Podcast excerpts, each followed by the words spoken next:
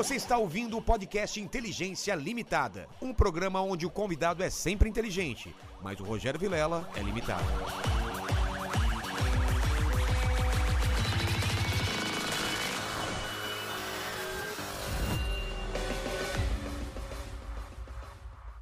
Olá, terráqueos, como é que você tá? Eu sou o Rogério Vilela e está começando mais um Inteligência Limitada, o programa onde você já sabe a limitação da inteligência acontece somente por parte do apresentador que vos fala, porque sempre trago pessoas mais inteligentes, mais interessantes e com a vida muito mais santa do que a minha e do que a sua, não é, pequeno mandíbula? Isso realmente. Hoje, principalmente, É, né? Eu assisto muito filme violento na Netflix. Eu também. Eu, eu, eu faço outras coisas. Eu tenho tatuagem, eu não sei se pode. É, não pode. Isso aí já é. Eu, eu fiz várias era, coisas também. era Eu, eu, eu coloquei o nome do meu. Eu tinha um cachorro que chamava Capeta também. Não sei se isso é pecado.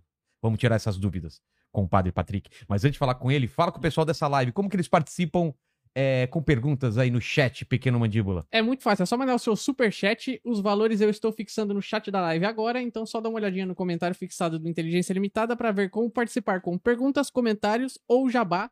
Lembrando que não dá para ler todas as perguntas, né? A gente faz as melhores. Sim, você que quer anunciar o seu pequeno negócio, seu Instagram, pode participar. Hoje não pode pack de pé. Hoje não pode, coisas. é, e não fala palavrão. Antes de começar, você falou um. Em vez de caramba, você falou outra coisa, antes do padre chegar. Mas foi antes do padre chegar. É, agora não pode. É, o ambiente, É caramba. é, o ambiente antes não estava controlado. Está. Exatamente. Padre, que, que satisfação estar com você aqui. Faz tempo que a gente tá tentando marcar, conseguimos agora. E, pô, seja bem-vindo. Só que fique sabendo que eu sou um cara interesseiro. O que, que eu faço? Sempre quando vem um convidado aqui, eu peço um presente inútil que é pra colocar nesse cenário. Te, te falaram pra trazer um presente inútil? Me falaram, sim. Aí eu pensei em algo assim e veio à mente assim uma fase que foi muito inútil da minha vida, quando eu não quis assim muito saber de estudar, e eu não tinha coragem ainda para matar aula, pular muro, essas coisas. Aí eu comprava essas revistinhas japonesas aqui, é, Ah, é Sudoku que fala o nome, é? Eu não sei, é Sodu, Sudoku, É Su- É Sudoku, Sudoku. Sudoku, Sudoku. né? Aí eu aproveitei e comprei o nível fácil para ser compatível com, a a, inteligência. inteligência. do programa, viu? Porque Cara, eu imaginei e- que o difícil você exatamente. não seria capaz de Eu responder. nunca fiz isso daqui. Já Eu fiz palavra ensino. cruzada. Já... Olha só, mandíbula, tem uns números e você tem que completar uns quadradinhos, Mas cara. isso é Eu- fácil. Não É pode mesmo? repetir, né? Os números nos quadradinhos, né? E nem sequências horizontais e verticais. Nunca joguei, já joguei caça-palavras, jogo dos sete erros. Jogo dos sete erros, padre, quando eu era, eu era criança, eu não entendia como o desenho você conseguia fazer dois desenhos tão parecidos. Sim. Eu não sabia que tinha esse negócio de o cara poder copiar. A né? limitação é desde criança. É desde né? criança. Mas assim, se um dia você, por acaso, se um dia você estiver entrevistando alguém tiver chato para É. caramba, Pra né? caramba, é. ou hoje também, aí você começa a fazer. Tá bom, aí, mas eu tenho que aprender como funciona primeiro. Beleza. Ô, padre, é o seguinte. Minha mãe, como eu falei antes de começar aqui o papo, minha mãe é muito católica, muito católica, minha família inteira. Negócio de fazer promessa, de pra Nossa Senhora de Aparecer. Tudo, tudo, tudo, tudo. Tanto que minha mãe já zerou o terço de tanto que ela reza. Coitada, ela sofre por, por minha causa. Fica rezando pra me proteger e tudo mais. Então, eu tenho certeza que ela tá assistindo lá, lá de Santos essa, essa- esse papo e tá muito feliz. E eu tô muito feliz que você esteja aqui. Estou feliz também, de verdade. Como é o nome da sua mãe? É Iraídes, mas chama de Iraildes, que ela odeia. Dona Iraildes, né? Ela fica brava. É É. Dona Iraídes. É. Dona Iraídes, É. né? Um beijo, Dona Iraídes, viu? Como é que a senhora teve um filho desse, gente? É, nem ela sabe. Ela fica falando pra mim que eu faço show de comédia. Filho, você tá falando muito palavrão. Quando eu fiz tatuagem, nossa, ela me falou um monte. Eu fu- fui fazer tatuagem depois de velho. Eu tenho 37 hoje. Eu fiz com 35. Não é? É, Na, na época que você fez, você já dizia que tinha 37. É porque o tempo não passa. Quando você faz tatuagem, o tempo passa mais devagar. Mas tu fez mesmo no tatuador, na cadeia? Fiz. Na cadeia.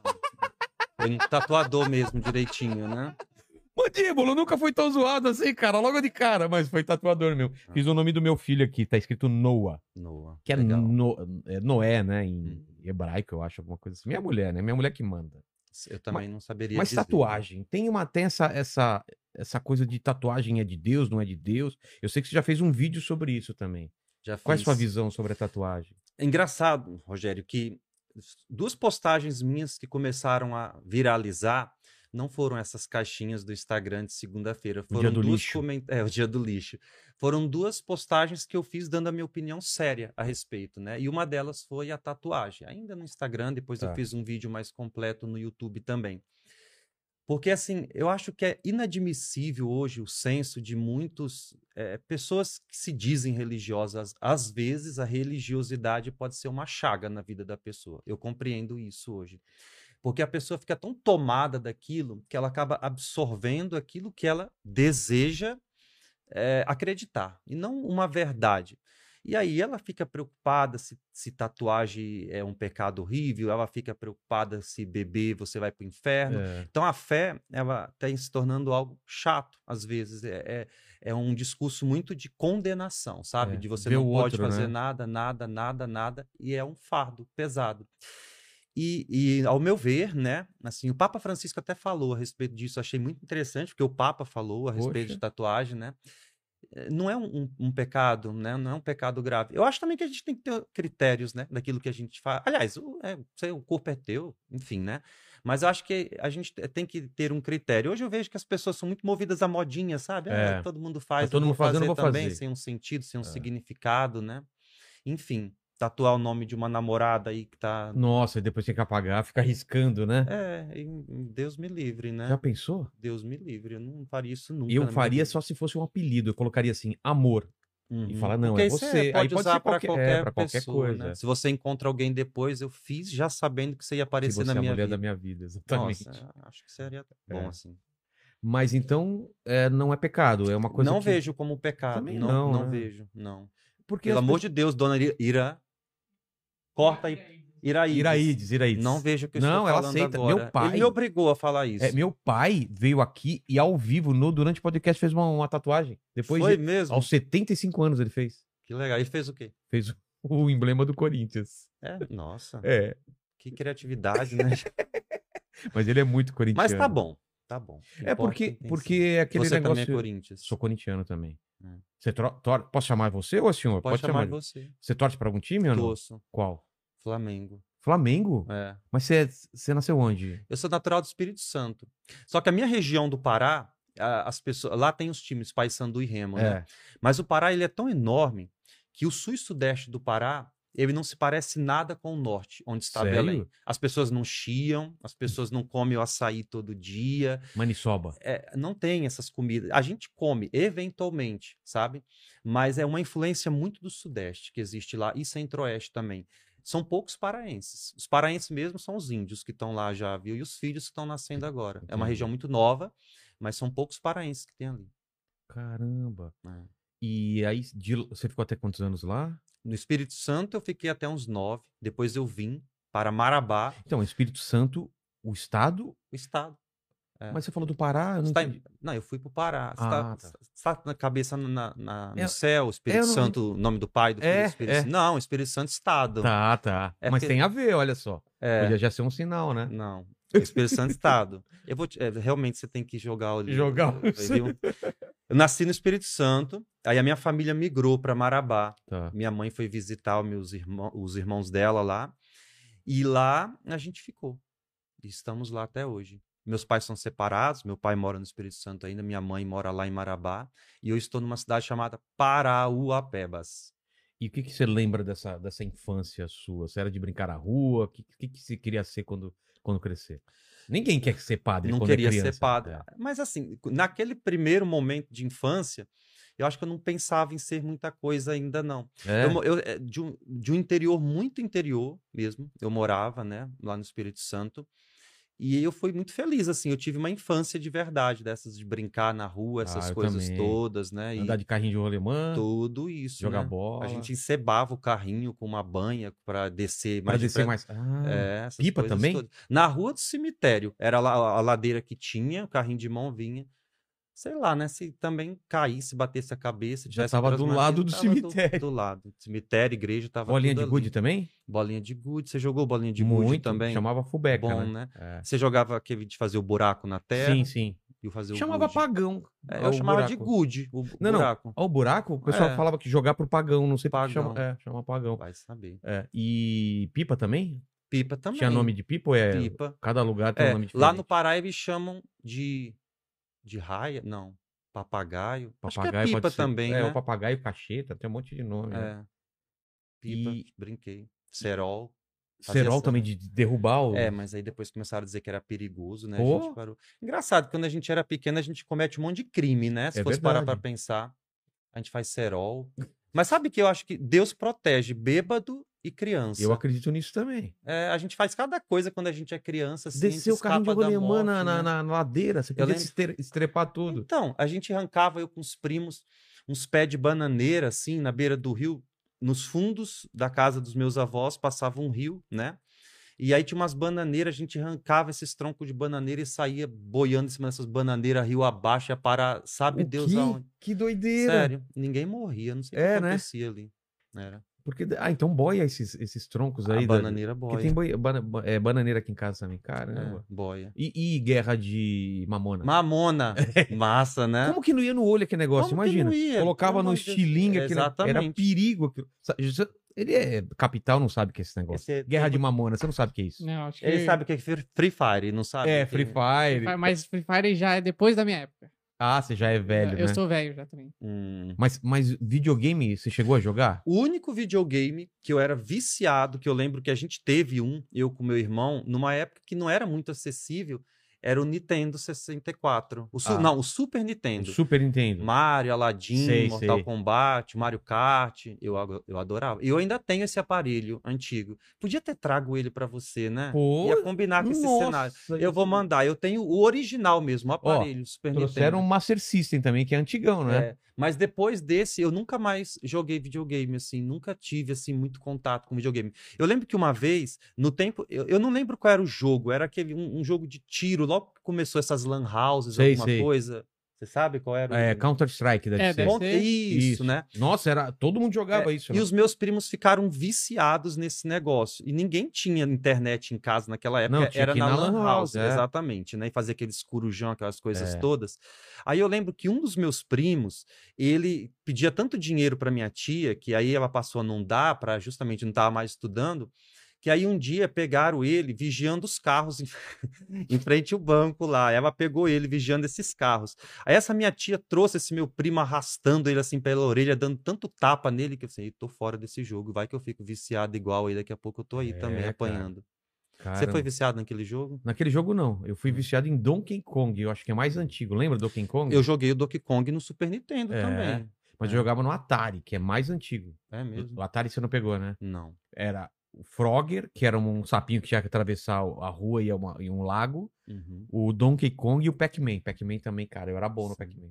Mas é tudo. Aquele visual antigo hoje em dia tá realista. Você já viu o jogo de hoje? Vejo assim, o pessoal jogando, mas eu não sei, não sei jogar hoje assim. Eu só jogo. jogo de, de história, não esses jogos. Né, eu já falei pra ele. Tipo.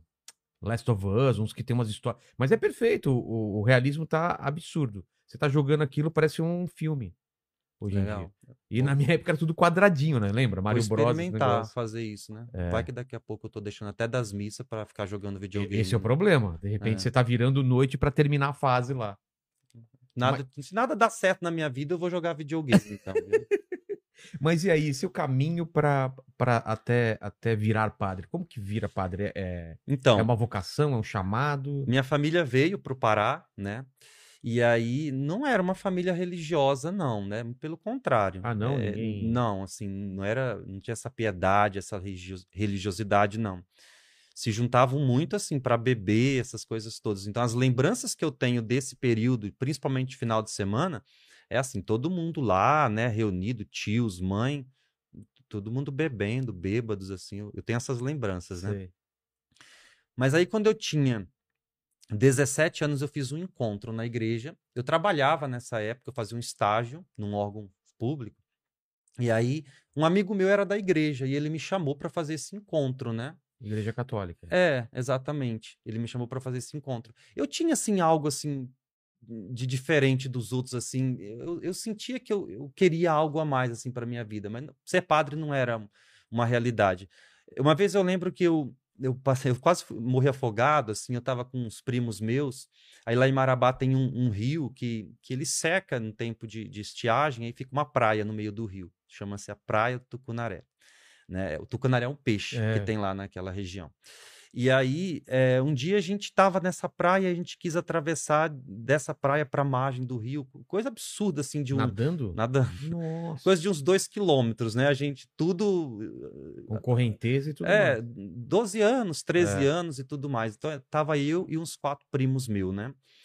E aí eu lembro, assim, que já chegou no momento que eu já não estava aguentando mais, eu já tinha me entregado, assim, de verdade, assim. Eu, eu, eu, eu já sabia que eu iria morrer, que não teria mais nada para ser E feito. você tava longe da margem. Ixi, eu tava Muito- perto da, da margem de onde eu saí. Para outro lado, eu tava um absurdo de longe, mas não conseguia mais voltar, nada. Eh, O pessoal fala assim, ah, porque você não boiou? A gente não pensa nessas É. coisas na hora, é um desespero. E aí tinha um primo meu que vinha me empurrando, assim, sabe? E depois ele falava assim que ele também já não tava aguentando mais, que ele ia desistir também, né, de mim, assim. Ele vinha me jogando para cima, porque eu só afundava. Engolindo É, água. só afundava mesmo. E aí chegou um barco lá e, e- e nos salvou. E eu lembro, assim, de nesse, nesse dia que eu tava morrendo, mas é porque eu tava morrendo, eu, eu vejo assim, né? Eu fiz uma promessa ali, né? De que eu iria pra missa, todo domingo eu iria pra missa a partir daquele dia, né? Eu fui o primeiro, depois o segundo eu lembro que teve um show do Calcinha Preta no sábado, aí eu fui pra esse show do Calcinha Preta. Cheguei de manhã cedo em casa e já não fui no segundo. Mas existia, assim, uma coisa em mim que me chamava, assim, para rezar, para ir à igreja, sabe? Uma coisa, uma, uma piedade. Mas foi nesse encontro, quando eu tinha 18 anos, 17 anos. Encontro de jovem? É, um encontro de jovens. que Aquele- foi- Aqueles que vão pra um lugar Dormir, afastado? Sei, isso. Já fui. Você já fez? Já, já fiz. Não resolveu? Não? Ó, eu já fui da renovação carismática. Sério? É, É. Enfim, né? Dá É. Tempo para tudo. tempo né? pra tudo. né? E aí eu fiz esse encontro e, cara, eu saí de lá assim transformado assim, sabe? Pra quem, não é, quem não é católico, explica como que são esses encontros. É uma coisa muito legal. É, assim. eles levam os jovens, né? Uma equipe muito É. grande de casais, de outros jovens, levam a gente para um lugar afastado. E lá tem palestras, momentos de oração, reflexão. E eles futucam as feridas, né? Lá onde É. dói mesmo, né? E aquele encontro foram três dias, né? Ele mudou minha vida. E principalmente, assim, perdoar quem eu achava que eu tinha que perdoar naquele momento. Principalmente o pai, meu pai. É? Porque assim, eu nunca tive convivência com ele, assim, né? Então, eles são separados desde quando eu tinha um ano. Ah, minha mãe então estava você- grávida, né? E assim, eu cresci com uma mágoa, uma revolta, assim, essa coisa toda, né? E, e passou, né? Eu acho que esse encontro me fez curar. A gente não é amigo, mas eu não tenho nenhum tipo de mágoa, a gente conversa e tudo mais, né? Eu até celebrei a missa de bodas de prata dele com a outra esposa é? dele. Minha mãe não gostou nada, mas Imagina. mas né? fui lá, celebrei, né? E esse encontro, assim, foi transformador. Mas eu não saí dali com vontade de ser padre. Eu saí dali... é, Querendo ser uma pessoa querendo ser uma pessoa melhor. melhor, exatamente, né? E, e aí eu fui conversar com o padre lá da paróquia e ele me chamou para fazer essa experiência vocacional, que eu também não sabia o que era, mas eu tava tão empolgado que eu toparia qualquer coisa. E fui, e deu, deu certo, sabe? Foi, foi dando certo. É, Eu era muito apegado, assim, à minha mãe, chorei muito nos primeiros anos de seminário, quando eu ia de férias e tudo, mas aí foi indo. A gente tem que estudar, né, filosofia e teologia. Filosofia também? Todo padre é filosofia e teologia. Por que, que filosofia? Pra entender. Sei lá, eu acho que eles botam pensamento? lá pra falar que é pra gente pensar melhor, é? né, entender. Mas pra mim, nossa, era horrível aquilo. Então, mas, mas é, desse encontro de jovens, como que veio o chamado? É, Foi através desse padre. Eu fui conversar com ele pra me confessar. O nome dele? Ademir, Ademir. né, lá de Marabá. Aí eu fui me confessar com esse padre. Você já se confessava frequentemente? Não, acho que foi a primeira vez, Ah, a primeira aquela. É. E depois Dá de medo, né? Confessar. É, Hoje, quando eu viajo, assim, tipo, vou pra São Paulo, encontro um padre que eu sei que eu nunca mais vou ver na vida. Aí você aproveita e fala, vou falar tudo. Exatamente. E aí ele me chamou para fazer essa experiência vocacional e eu fui assim, sabe? E, e deu certo. Eu não, eu não vejo isso hoje. Eu não faria isso com um jovem da minha paróquia que chega de um retiro desse. Para mim deu certo, mas eu acho que a possibilidade de não dar ela é, é muito grande. Porque quando você sai de um retiro desse, você está muito empolgado, É. sabe? E às vezes a empolgação não faz a gente pensar direito, assim, com a razão. É, é como eu diria, eu não me arrependo de nada, né? Porque para mim deu certo. Mas eu acho que tem que ter um tempo, assim, para a pessoa voltar Entender. à normalidade, entender mesmo, né? O que é que você quer mesmo para sua vida, né? É isso aqui que eu, eu acho que é uma escolha que, que merece ser pensada. 17 anos, né? Você tinha. Tinha. Aí eu fui pro seminário, eu tinha 18, né? Mas antes disso, você chegou a namorar? Eu tinha uma vida namorada, é, eu tive. Inclusive, quando eu fiz esse encontro, foi no dia 29, 30 de abril e 1 de maio de 2005. Quando eu fiz esse encontro, eu estava namorando e eu lembro que a minha mãe, ela tinha um, um- um celularzinho daqueles tijolinho Sei, Nokia. sei, sei. Ele não sabe, ele nunca viu esse Hum, Você telefone. não pegou, né? Ah, Esse sei, tijolo. sei, sei. Ah, Ah, Pô, tô falando, Sério? sim, isso aí eu vi. É. O da cobrinha até Tá Da- é, é o joguinho, da, tinha um joguinho da É, cobrinha, né, e é. tudo mais, aquele eu jogava. E eu levei esse celular pro encontro, né? Não podia, não pode levar câmera, Exatamente, é, celular, essas coisas. totalmente- Mas eu levei escondido e tudo, né? E no dia lá do encontro, é, no segundo dia que eu tava lá, ela, ela mandou uma mensagem terminando comigo. É, A distância, assim mesmo? foi pro celular. Falando o que, assim? ó? Ah, assim, que não dava certo, que não tava tendo compatibilidade. Acho que era mais ou menos isso, né? Aí eu pensei assim, bom, nada dá certo na minha vida, então eu vou ser padre mesmo. Caramba! Tô brincando. ah, tá! Tô que brincando. história triste, meu Deus! Dramático, né? Não, aí eu. eu Mas assim, é como eu te disse, eu tava tão empolgado naquele dia que, que eu não sofri, assim. Mas acho que eu também não nutri um sentimento verdadeiro. Mas assim, de repente ela. tava meio que É. já. Eu até encontrei ela uns dias desses, até, meu Deus, eu tinha vontade de me enterrar, de tanta vergonha que eu fiquei. Assim, sei lá, eu fiquei com vergonha. É. Sei lá, tu não fica com vergonha. Acho que talvez é por conta de eu ser padre, né? É, eu tu encontra uma ex-namorada, alguma coisa. E aí não? vocês conversaram só? Oi? Oi, tudo bem? Eu fingi demência. não toquei no assunto assim, né? Pra quê? Lembra de mim? Não, Deus me livre. Mas ela reconheceu. Conheceu. Ah, Uhum, Eu porque conheço o irmão tempo, dela e mora lá em Paropebas também. Ca- e- e- mas você acha que não teve. Um, um- não ajudou um pouco a você tomar decisão? Sim, não, eu foi bom, né? Eu, eu saí muito. Eu, eu com os meus primos, a gente saía muito. Tinha umas festas lá e eram festas muito sadias, sabe? Hoje em dia eu vejo que os jovens vão para as festas Pra beber pra caramba. É, e eles têm dinheiro para fazer isso. A gente ia com dinheiro, sei lá, às vezes tomar uma lata de refrigerante, Tinha dinheiro pra uma lata. comprar um house, né, para não ficar com bafo, tentar beijar alguém, É. alguma coisa assim, sabe? Com dinheiro da entrada, era só o que tinha. E às vezes a gente voltava andando até. Eu lembro, a gente voltava andando, Caramba. eu com os primos, e aí eu lembro que na casa da minha tia, onde a gente dormia todo mundo, eh, tinha uma grade assim na cozinha, e era sempre a avó da gente que abria, e ela ficava reclamando que a gente chegou tarde, e a gente pegava aqueles relógios que era de ponteiro, assim, aí atrasava o relógio, no... ah, eles chegaram cedo ontem, né? Essas coisas assim. Então eu tive, assim, uma adolescência, eu vivi muito Ah, então isso, sabe? É- é foi muito bom, assim, o contato que eu tive com os meus primos e tudo. E, e foi bom, eu acho que, que tudo isso contribuiu. Mas aí o seminário você começou com quantos anos? 18. Tem que ter 18, né? Ou, ou pode... Não, não necessariamente, mas hoje todas as dioceses no Brasil, antigamente se entrava com criança, né? Mas hoje não pode mais. E todas as dioceses do Brasil hoje eh, pedem que este- já tenha terminado o ensino médio. É- Tá. É ensino médio que fala ainda, né? Acho que é, né? É, né? É. Ensino médio. Terceiro ano. E aí o seminário você fez onde? A filosofia eu fiz no Paraná, uma cidade chamada União da Vitória, fica na Conheço. divisa com Santa Catarina, né? E a teologia eu fiz em Belém. Tá. né? Mas, mas é separado, não é tudo. Separado. Primeiro você faz filosofia, Tá. depois você faz a teologia. Mas eles que te mandavam para os lugares É, você que lá no? Paraná, não, é a, a diocese, né? Ah, é? Lá no Paraná tinham um, um- eles davam bolsas de estudo para ajudar os seminaristas da Amazônia lá e Sei, tudo mais. sei. E aí encaminhava a gente para lá. Quando você vai no seminário, você dorme no local, você fica totalmente focado naquilo, é isso? Tudo, a sua, a sua vida agora é aquilo ali. Você vai para casa nas férias. É. Caramba. Você ah, tem uma casa e tem um reitor, que é um padre que acompanha Sei. os seminaristas, e aí você faz tudo. Aí você sai para estudar na faculdade, né? Filosofia, essas coisas. Tem um dia de folga também, né? Assim, totalmente ruim, não. É só ruim. tem um dia de folga direitinho, né? E é pesado a- a- o estudo? Como que é? É, Não, é, é assim, uma faculdade que você está fazendo ali, né? Mas é só filosofia? Então, tem várias matérias, né, que você faz. É, o curso de graduação de filosofia Tá. e o de teologia, né? Aí, fora isso, tem as coisas ali do seminário e tudo Mas mais. só homens, né? Só homens. É, Bom, freira vai- menos até onde eu sei, É, até onde Mas freira, por exemplo, vai, vai estudar Freira por- separado. convento, é. Convento, tá. Uhum. E, e aí, co- como foi porque você teve que separar dos seus amigos, do pessoal que você era mais próximo? Ou não? Você Sim. continuava mantendo contato?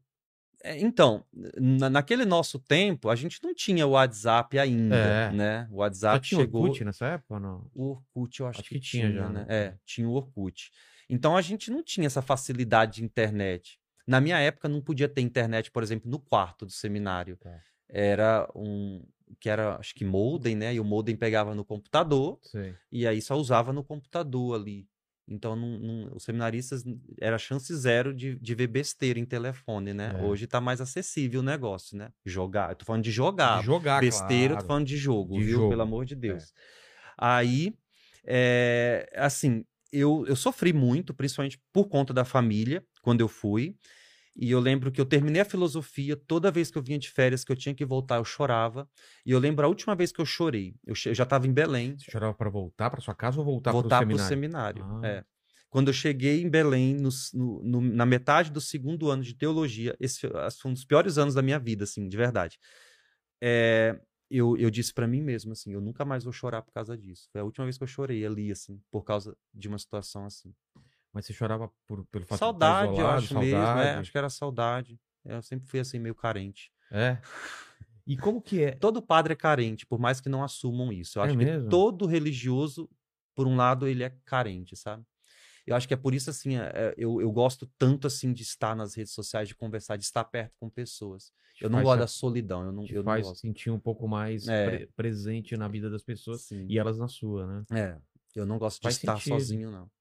Tem os nossos momentos, né? Mas, assim, às vezes... Porque é um caminho solitário, né? De certa forma, você- Sim. quando você se dedica a Deus e. Mas eu sempre quis desconstruir essa ideia também, assim, de dizer, ah, o padre é um coitado, não pode nada, né? Eu sempre, eu sempre fui muito próximo, assim, das pessoas, de brincar, de ir na casa, de frequentar a casa das pessoas, de viajar, de levar pessoas lá para o Espírito Santo. Eu sempre gostei muito de fazer isso. Porque eu queria tirar essa imagem, né? Que é quase assim uma, uma marca que a gente traz de estar só. O momento que eu tenho sós é quando eu vou para minha casa, lá tem os cachorros e eu mesmo, né? A casa paroquial. Mas durante o dia eu gosto de estar junto de pessoas. Eu preciso. O padre sempre mora na própria igreja, né? Num- Numa casa perto da Na igreja. é isso? casa, no caso. Então, mas é, é sempre colada na igreja? Não. Não, não dormir na igreja, dorme no, no altar, É. assim, né? Você fumou alguma coisa antes? Eu não, não, não, Não, mas já, tá já veio, já vieram pessoas aqui. Mas você fumaram. tá sóbrio, Pô, né? Pô, tô, tô Ah, sóbrio. então tá bom. Tô, né? Hoje eu tô. Ho- é, Hoje sim. É hoje Hoje, só É. hoje, porque eu vim hoje, né? Então tá bom. Não, mas eu não sou da, da, da- da- fumar essas coisas, não, não é, Não, não tá é bom. minha praia. Agora, bebida, às vezes eu bebo. Eu tô vendo aí, É. né? Olha só. Eu podia também te ter trago uma cachaça de jambu. Pô, Já viu falar da cachaça de jambu? Você sabe, conhece jambu? conheço, mas cachaça de jambu nunca tomei. Tá famosa jambu pra também é lá. lá de, de- lá de Belém, não é? É, treme, né? Diz que é afrodisíaco. Total. Treme a língua. E aquele tacacá? Tem jambu dentro. É horrível que negócio. É, eu assim, o tacacá tem que ser quem faz mesmo, de Tem verdade. camarão boiando, né? Tem uma Camarão plantinha e o, o que no fundo é A o, planta é o jambu. o que fica no fundo, aquele catarro lá. A goma. Parece tá, um... tapioca. Hã? É feito daquilo? É, com, a- com aquilo. Ah, É. Parece um catarro mandíbula, assim, no fundo. Aí você pega. eu- O que, que eu fazia? Meus amigos.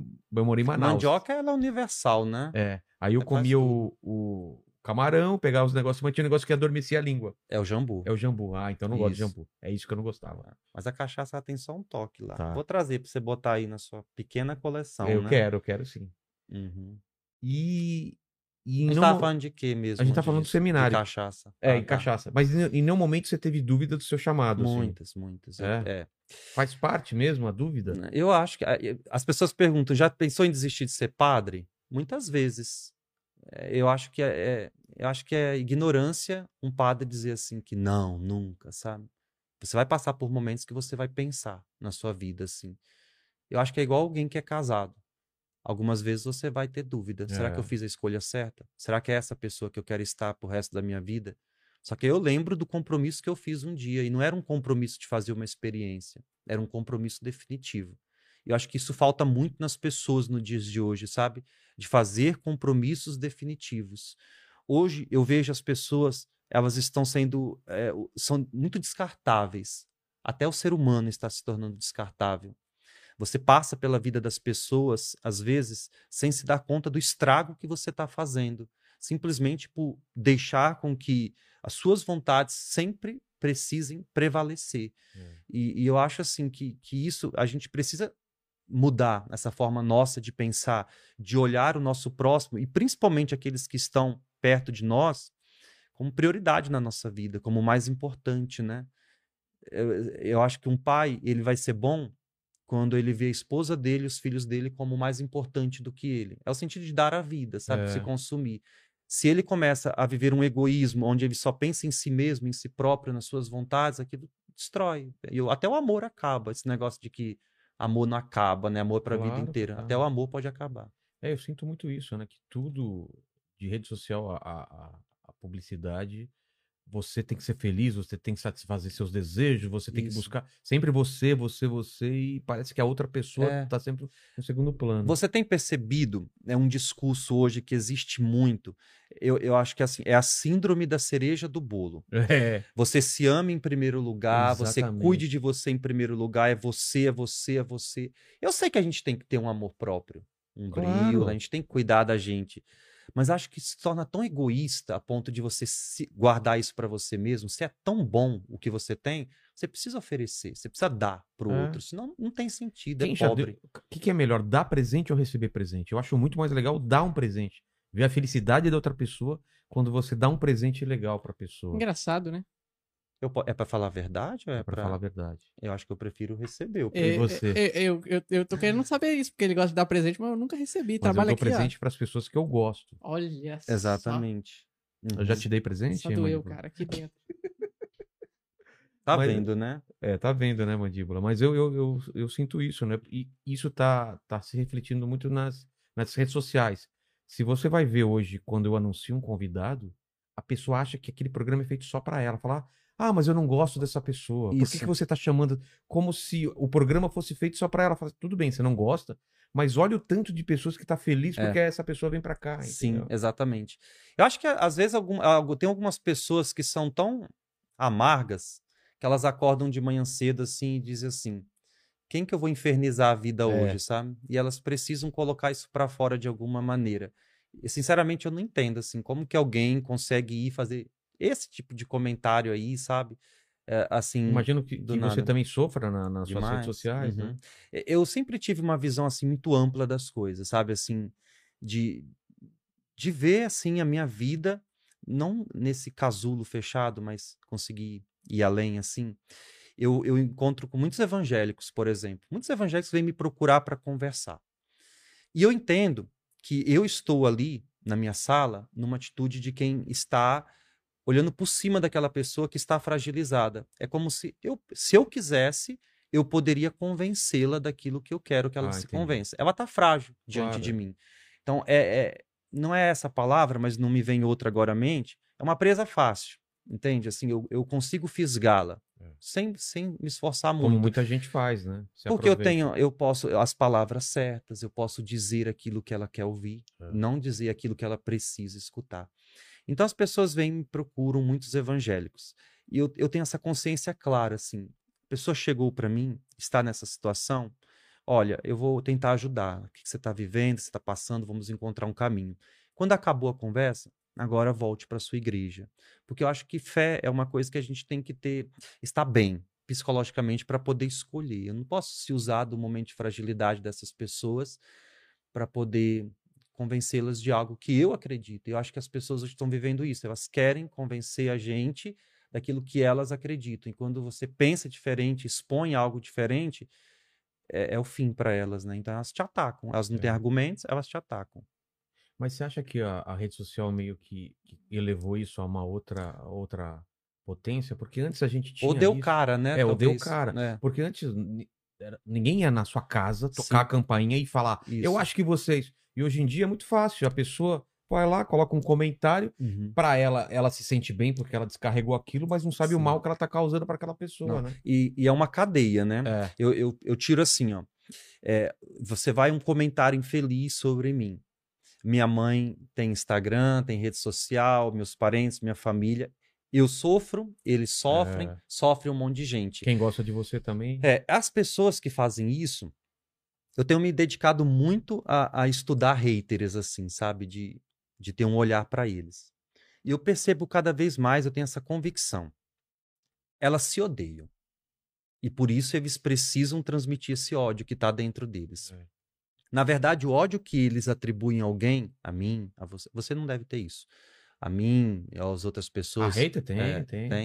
tem. Não Na tem? verdade, é um ódio que tá neles mesmo. É um ódio próprio. Diz mais assim. sobre ela, né? É, sobre, do sobre exatamente. que- quem ela ataca. é, né? é um espelho, assim. É, é- é tão amarga, tão vazia, que ela precisa daquilo para chamar atenção até, assim, sabe? Ou satisfazer uma lacuna que ela tem, né? Um Exato. buraco que ela tem né, Uhum. na vida dela. Mas eu desejo bem, né, e tudo mais. a- O feedback positivo, como você disse, é- é infinitamente É, maior, né? Então, enfim, não vale a pena. Se a gente- apegar a poucas pessoas, né? Sim.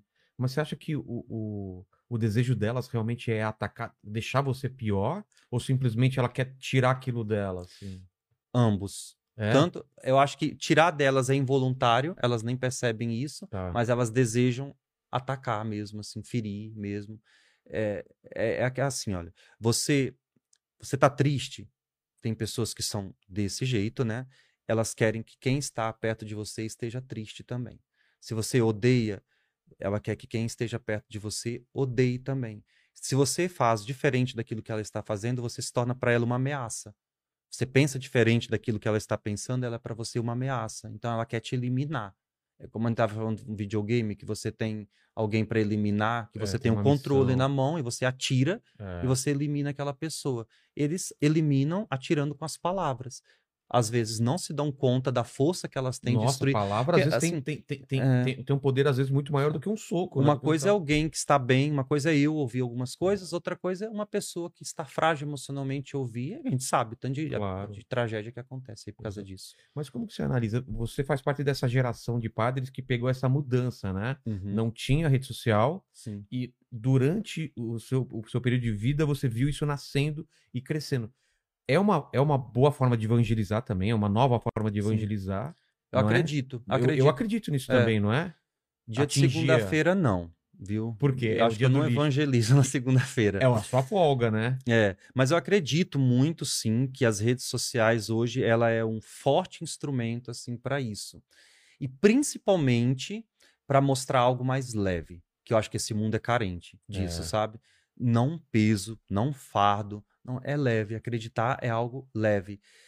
Eu, vou, sei lá, eu, eu- se, eu vou- se eu quero te falar uma verdade, eu não vou te convencer dessa verdade colocando um medo, te imprimindo um medo, mas eu vou te convencer falando de algo que é bom para você.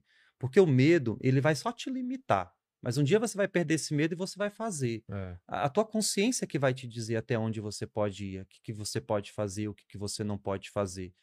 Se você está fazendo um regime e tem um bolo de chocolate na geladeira, você é senhor dos teus impulsos. Você é capaz de dizer, eu não vou comer. Acontece que na maioria das vezes a gente tende a comer porque a gente não consegue justamente controlar esses nossos impulsos e É. eu dizer, até aqui eu posso ir, até aqui eu não posso ir. Até onde eu posso ir? Até o que eu posso dizer a você? O que, que eu posso falar a você?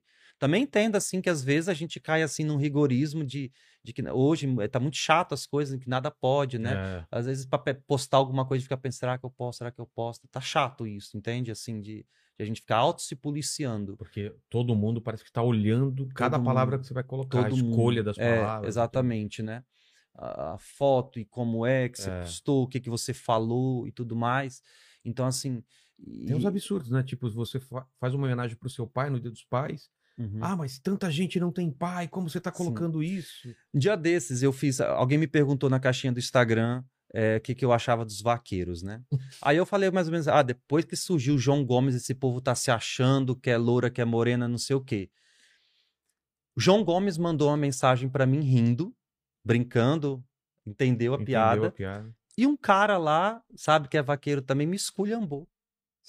O João Gomes, assim, É. conversou comigo lá, rindo, sabe? O cara lá Mas é isso, doendo. né? É, As pessoas se doem por uma coisa que o, o cara que foi o alvo da piada não tá nem aí, né? é. Mas então, e o que, que você acha que. Quais são esses limites, então, para essa nova forma de evangelizar? Porque isso, ao mesmo tempo que chega a mais pessoas, também pode dar uma comodidade da pessoa não se reunir mais com outras e Sim. ficar só em casa com É. aquilo. Ah, eu, eu já ouço é, é, o, o padre no, na- no canal Sim. dele, nas coisas, eu não preciso ir até a igreja. Sim. Não tem esse perigo É. também? É, a internet ela tem esse poder de aproximar quem está longe e distanciar quem está perto. É, exatamente. Então a gente às vezes não se Perfeito. dá conta das pessoas que estão ali perto de nós e esse contato olho com olho, ele é, Ele é importante, né? importante demais, né? De você estar perto das pessoas, sentir aquilo que elas estão vivendo. É, e eu sempre tive esse cuidado também de separar muito bem assim as coisas. E, ah, por exemplo, eu celebro missa na zona rural, né? Eu vou sempre, mai- sábado principalmente, eu vou celebrar missa. É um outro povo, diferente da cidade, Imagina. né? Então, assim, é uma outra realidade. mas Até também o, eles- O seu jeito, a- É, as suas palavras. que ser- é. Exatamente, exatamente. Mas at- eles também veem redes sociais, eles usam isso também, eles me veem lá nas Ah, redes é? sociais, né? E, e aquilo que eu faço aqui na cidade tem um peso. O que eu faço lá na zona rural tem um outro peso totalmente diferente. Então eu acho que a gente tem que estar próximo às pessoas. Eu não tenho problema de chegar na cidade, na casa de alguém que seja extremamente rico e sentar à mesa e comer com talheres, com uma taça, comer uma comida boa, comer caviar. Mas eu também vou lá na roça e sento lá no chão com eles, num tronco, e como a galinha caipira com arroz, com a colher, sem nenhum problema. E às vezes melhor, porque eu estou sentindo o calor daquelas pessoas e a alegria de me tê-las ali. E eu acho que o mundo hoje ele necessita de contato mesmo, né? A gente está no tempo de internet, de pandemia, que a tendência foi É. dis- distanciar todo mundo, né?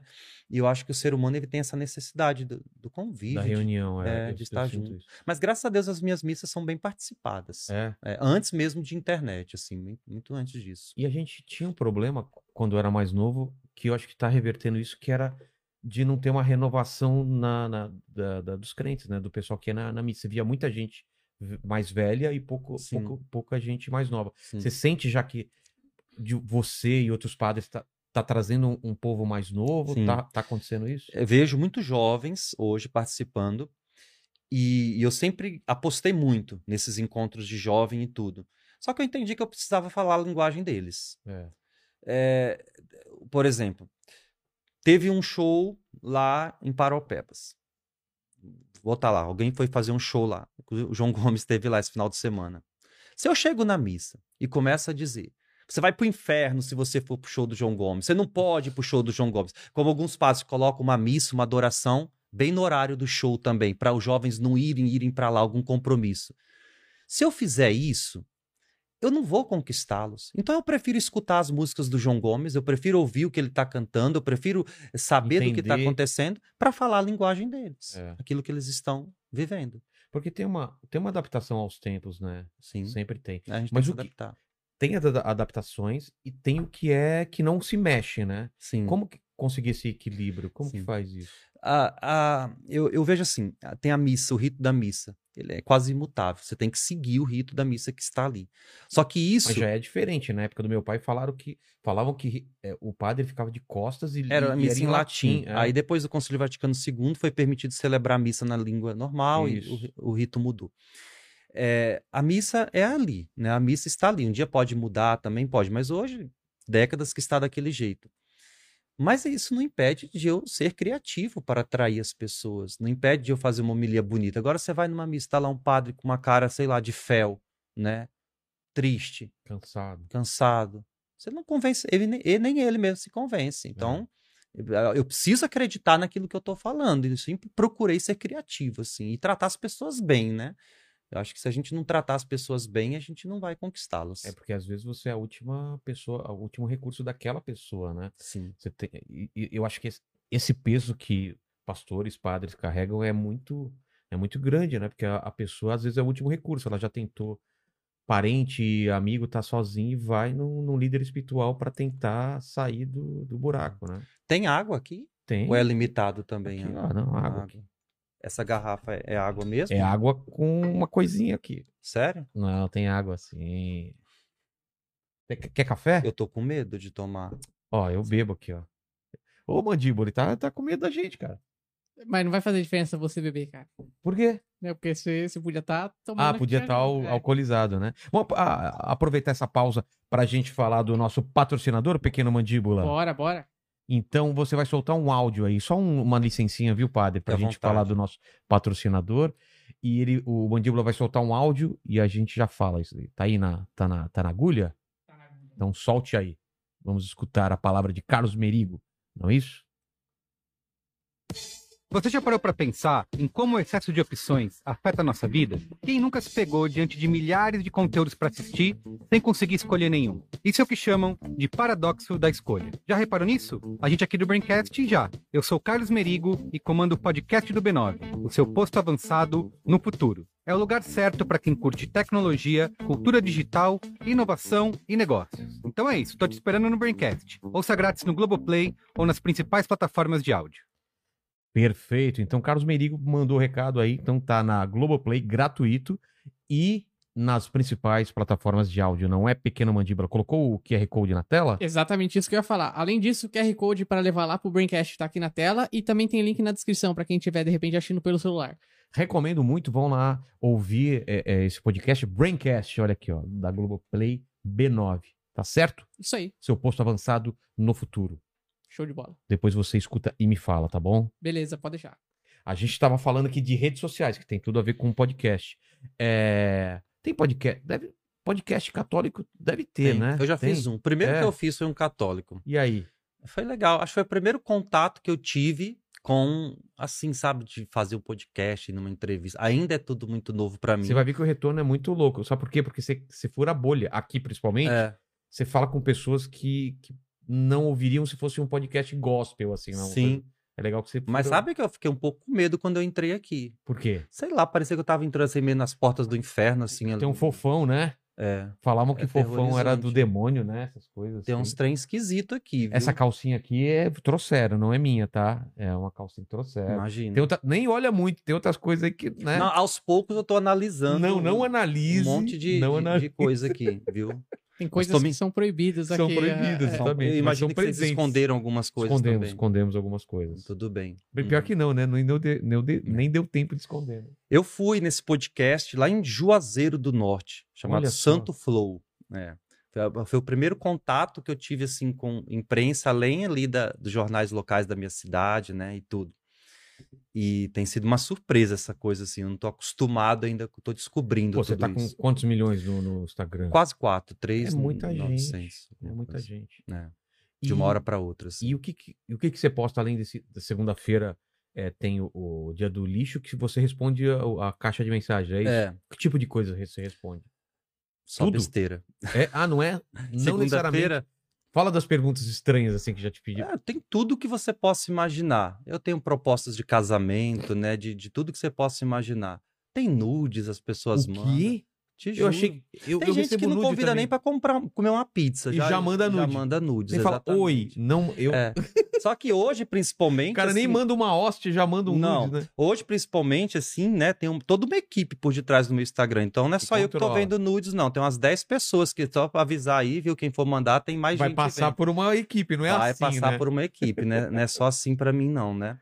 Tem tudo lá que você possa, mas principalmente perguntas relacionadas a, a relacionamentos. assim. É? principalmente isso, né? Que mais chama a atenção das pessoas. Mas de traição, de casamento, de Tudo. tudo. Tudo isso, né? O, o- que, que você tá percebendo é, essa época pós-pandemia? Estamos no meio da pandemia, mas tipo, depois que começou a pandemia, os casais estão estão mais próximos ou mais afastados? Porque a galera começou a conviver bem mais agora, né? Sabe que eu, eu conversei com, com os delegados, amigo meu, e também um irmão meu, que é policial, ele, eles me falaram assim, do, durante a pandemia, do alto índice de agressões a mulheres, assim, em casa. Aumentou? Aumentou. Aumentou demais. Caramba. Eu fico assim assustado, porque como é que pode, assim, se estão assim obrigados a viverem juntos naquele momento, seria um momento assim para se unir, né, cada vez mais e estão assim se infernizando, né, brigando. E eu tiro a inspiração para responder essas perguntas exatamente de ouvir as pessoas. É? Ninguém me procura para contar uma coisa boa, assim, contar uma novidade. Sempre Geralmente é, é contar problema. problema. né? E aí vai a mulher reclama do marido, o marido reclama da mulher, a Por mulher exemplo, diz que que? não Ah, o cara me mais. trata mal, essas coisas? Tudo que você possa imaginar. Tô casado com um cavalo, né? Que, que me dá coice, não sei o quê, que não ajuda em nada, que, que não faz nada. Ou a mulher que reclama demais, que não tem limite para gastar e essa coisa toda, né? Então eu vou absorvendo isso e transformando isso lá nas piadinhas que eu faço no Instagram. Então a minha inspiração é ouvir as pessoas que estão ali, né? Aí eu falo, meu querido, é o que você tem pra vida, né? Vai fazer o quê? Já escolheu, carrega a cruz aí, vai. Você vai ser feliz, né? É. Exatamente. E a sua vida mudou como na pandemia? Porque voltou a ter, a ter missa faz quanto tempo? A, a missa voltou já há um ano, né? A gente passou uns quatro meses sem celebrar a missa. Na minha diocese, já voltou há quase um ano. Depois teve uma parada pequena É. de novo, né? E, e foi justamente aí nesse início que eu comecei a gravar pro Instagram. É, O Instagram é um pouco recente, assim. Ah, por causa da, da pandemia te, te- É, que não tinha mais aquele contato, a cidade em lockdown. é. E aí eu comecei a gravar. Porque é, eu, eu, em 2019, eu passei por um processo de depressão. Doloroso mesmo, assim, que me roubou muita coisa, É me mesmo? tirou muita coisa. E eu demorei a reconhecer que eu estava precisando de ajuda. Uma das piores coisas, assim, é, para quem sofre por isso, uma das piores perguntas de se responder é a seguinte: o que você tem? É, você fica pensando, o que, que eu tenho? Você Tá- fica tá- procurando na é, sua vida alguma não, coisa. não existe um motivo assim para você estar naquela situação, mas você sabe que existe uma dor ali tão grande, um vazio que te derruba, que te impede de fazer as coisas, que te impede de trabalhar, de viver aquilo que você tinha tanta vontade de fazer, você passa a não ter mais. Então você não tem mais vontade, aquela ganância de, de, de fazer as coisas. E isso se tornou um fardo para mim. Eu, eu estava ali, mas era um fardo. Eu celebrava a missa, era um fardo. Eu atendia as pessoas, um fardo. Eu não tinha mais vontade nenhuma de estar ali. E Você isso queria- foi só Você queria o quê? Ficar- piorando. Ficar deitado? Isolar, é, assim, isolado. E- Eu saí de todas as redes sociais, de Instagram, de WhatsApp, porque o barulho da mensagem me incomodava muito, assim. Nossa. É, parece que tinha alguém que estava querendo falar comigo e eu não queria falar com aquela pessoa. E aqui eu fui me escondendo, sabe, assim, fugindo mesmo de enfrentar uma realidade. Porque eu estava acostumado a sempre oferecer ajuda e agora eu estava na situação de quem necessitava e eu não queria reconhecer aquilo.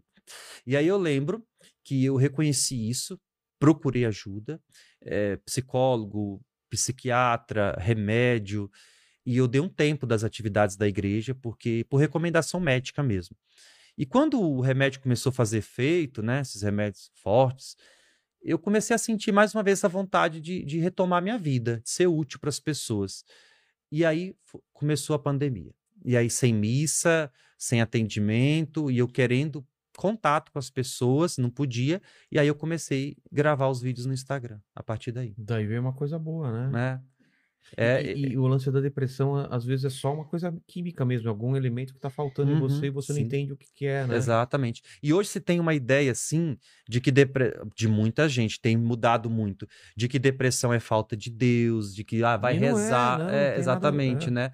Então é uma doença, precisa ser tratada, né? E, enfim, eu passei por isso, me, me tornou uma pessoa melhor, eu vejo assim, hoje, né?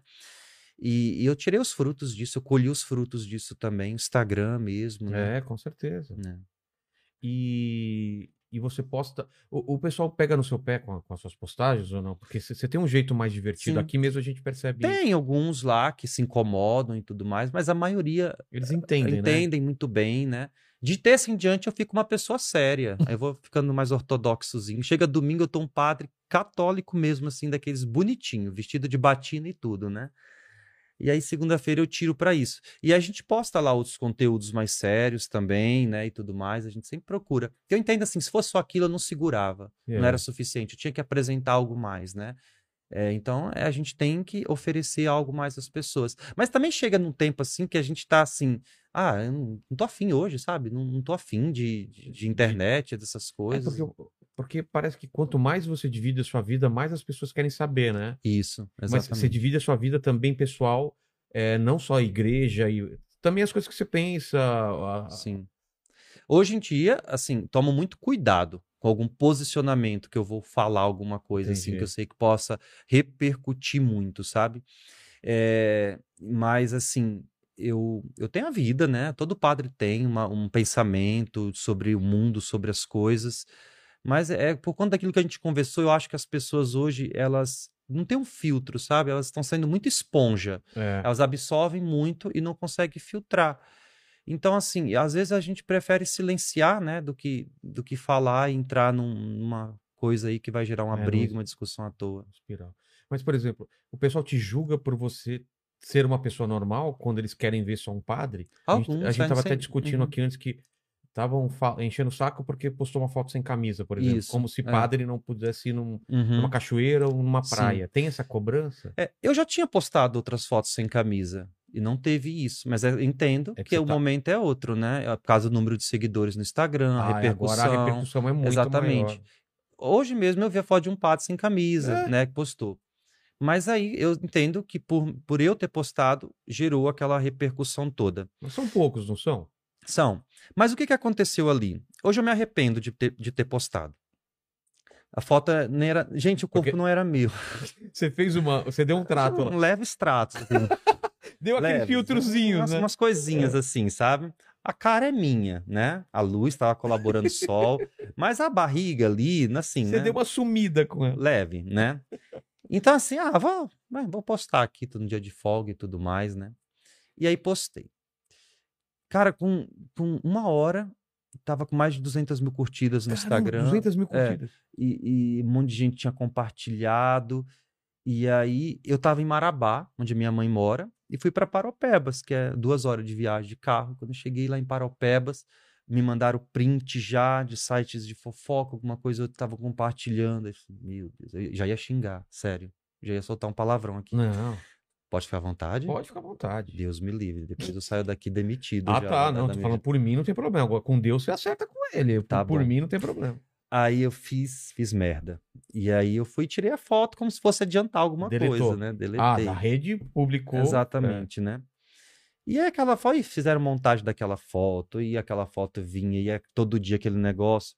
E aquilo, aquela repercussão toda, é que gerou em mim um desconforto, assim, como assim, meu Deus, pra que que eu fiz isso? Porque, como se eu estivesse me aparecendo, sabe? A- a- as críticas era como se, eram é, ao fato de você estar querendo aparecer. é eu nem vi muitas críticas. Então. Eu não vi muitas críticas. É, é, foi a cobrança ah, que eu me cobrança fiz. sua. É. Tá. Aí eu fiz. E aí, Então teve não um, Teve nenhum. alguém lá que fez assim, ó.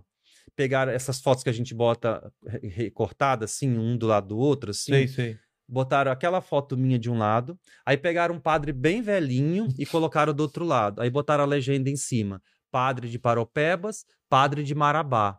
E aí os padres de Marabá lá viram aquilo, aí se ofenderam porque tavam, eu tava bonito e eles feio igual um velhinho, Ah, e aí sabe? veio para outro lado a Isso. discussão. Aí uns diziam que eu tava de sunga. Eu não tava de sunga, eu tava de short, sem camisa, mas tava de short, né? E aí começou a falar disso, um monte de gente falando disso. E automaticamente, quando eu tirei a foto, se gerou algum comentário de que talvez a, a- o meu bispo tinha mandado eu tirar a foto, né? Como castigo, ah, punição. tá. E foi uma decisão sua. Foi uma mesmo. decisão minha. É. Depois, uns dois dias depois, mandaram essa foto pro meu bispo. E aí ele me mandou. Ele, ele, eu- o meu bispo é muito pai para mim. E eu vejo ele como um amigo. é tipo um chefe, ele, ele, ele É. comanda é, vários padres numa E- região, é isso? É isso mesmo. Ah, e ele é muito carinhoso comigo, assim. E todas as vezes que ele me corrigiu, eu senti, eu não senti um autoritarismo. Muito pelo contrário, eu senti, eu senti alguém que estava preocupado comigo, que queria o Entendi. meu bem. Então eu nunca me opus àquilo que ele falava. Ele me mandou a foto que tinham mandado para ele e tudo mais. E aí, ah, não posta não, as pessoas ficam falando de você. Não, Dom Vital, foi um erro mesmo, né? Eu não, não vou mais fazer isso e tudo. Mas antes eu já tinha tirado a foto. Eu, a, a internet tem memória curta, né? Acho que já tem umas- uns 20 dias disso. E assim, acho que agora parou mais, né? Aí, Mas você acha errado realmente? não. Eu não, acho não, errado, Não, né? acho, não. Mas não vou postar também mais, não. É. Talvez quando eu tiver. Sempre, não precisar de filtro, né? Eu causo um Quando escândalo tiver de mais novo, né? É. É, porque o, o, o padre Marcelo, não é que tava bombado um tempo desse, que tava com um braço desse Tá tamanho. Gigantesco, é. Caramba! Você faz, você faz academia, alguma coisa? Faço, É? faço. Tô- tô quantas vezes por, por- Quando eu tô bem focado mesmo, eu vou umas cinco vezes por semana. Sério? Agora, por causa dessa correria toda, eu vou, tô em duas, três, né?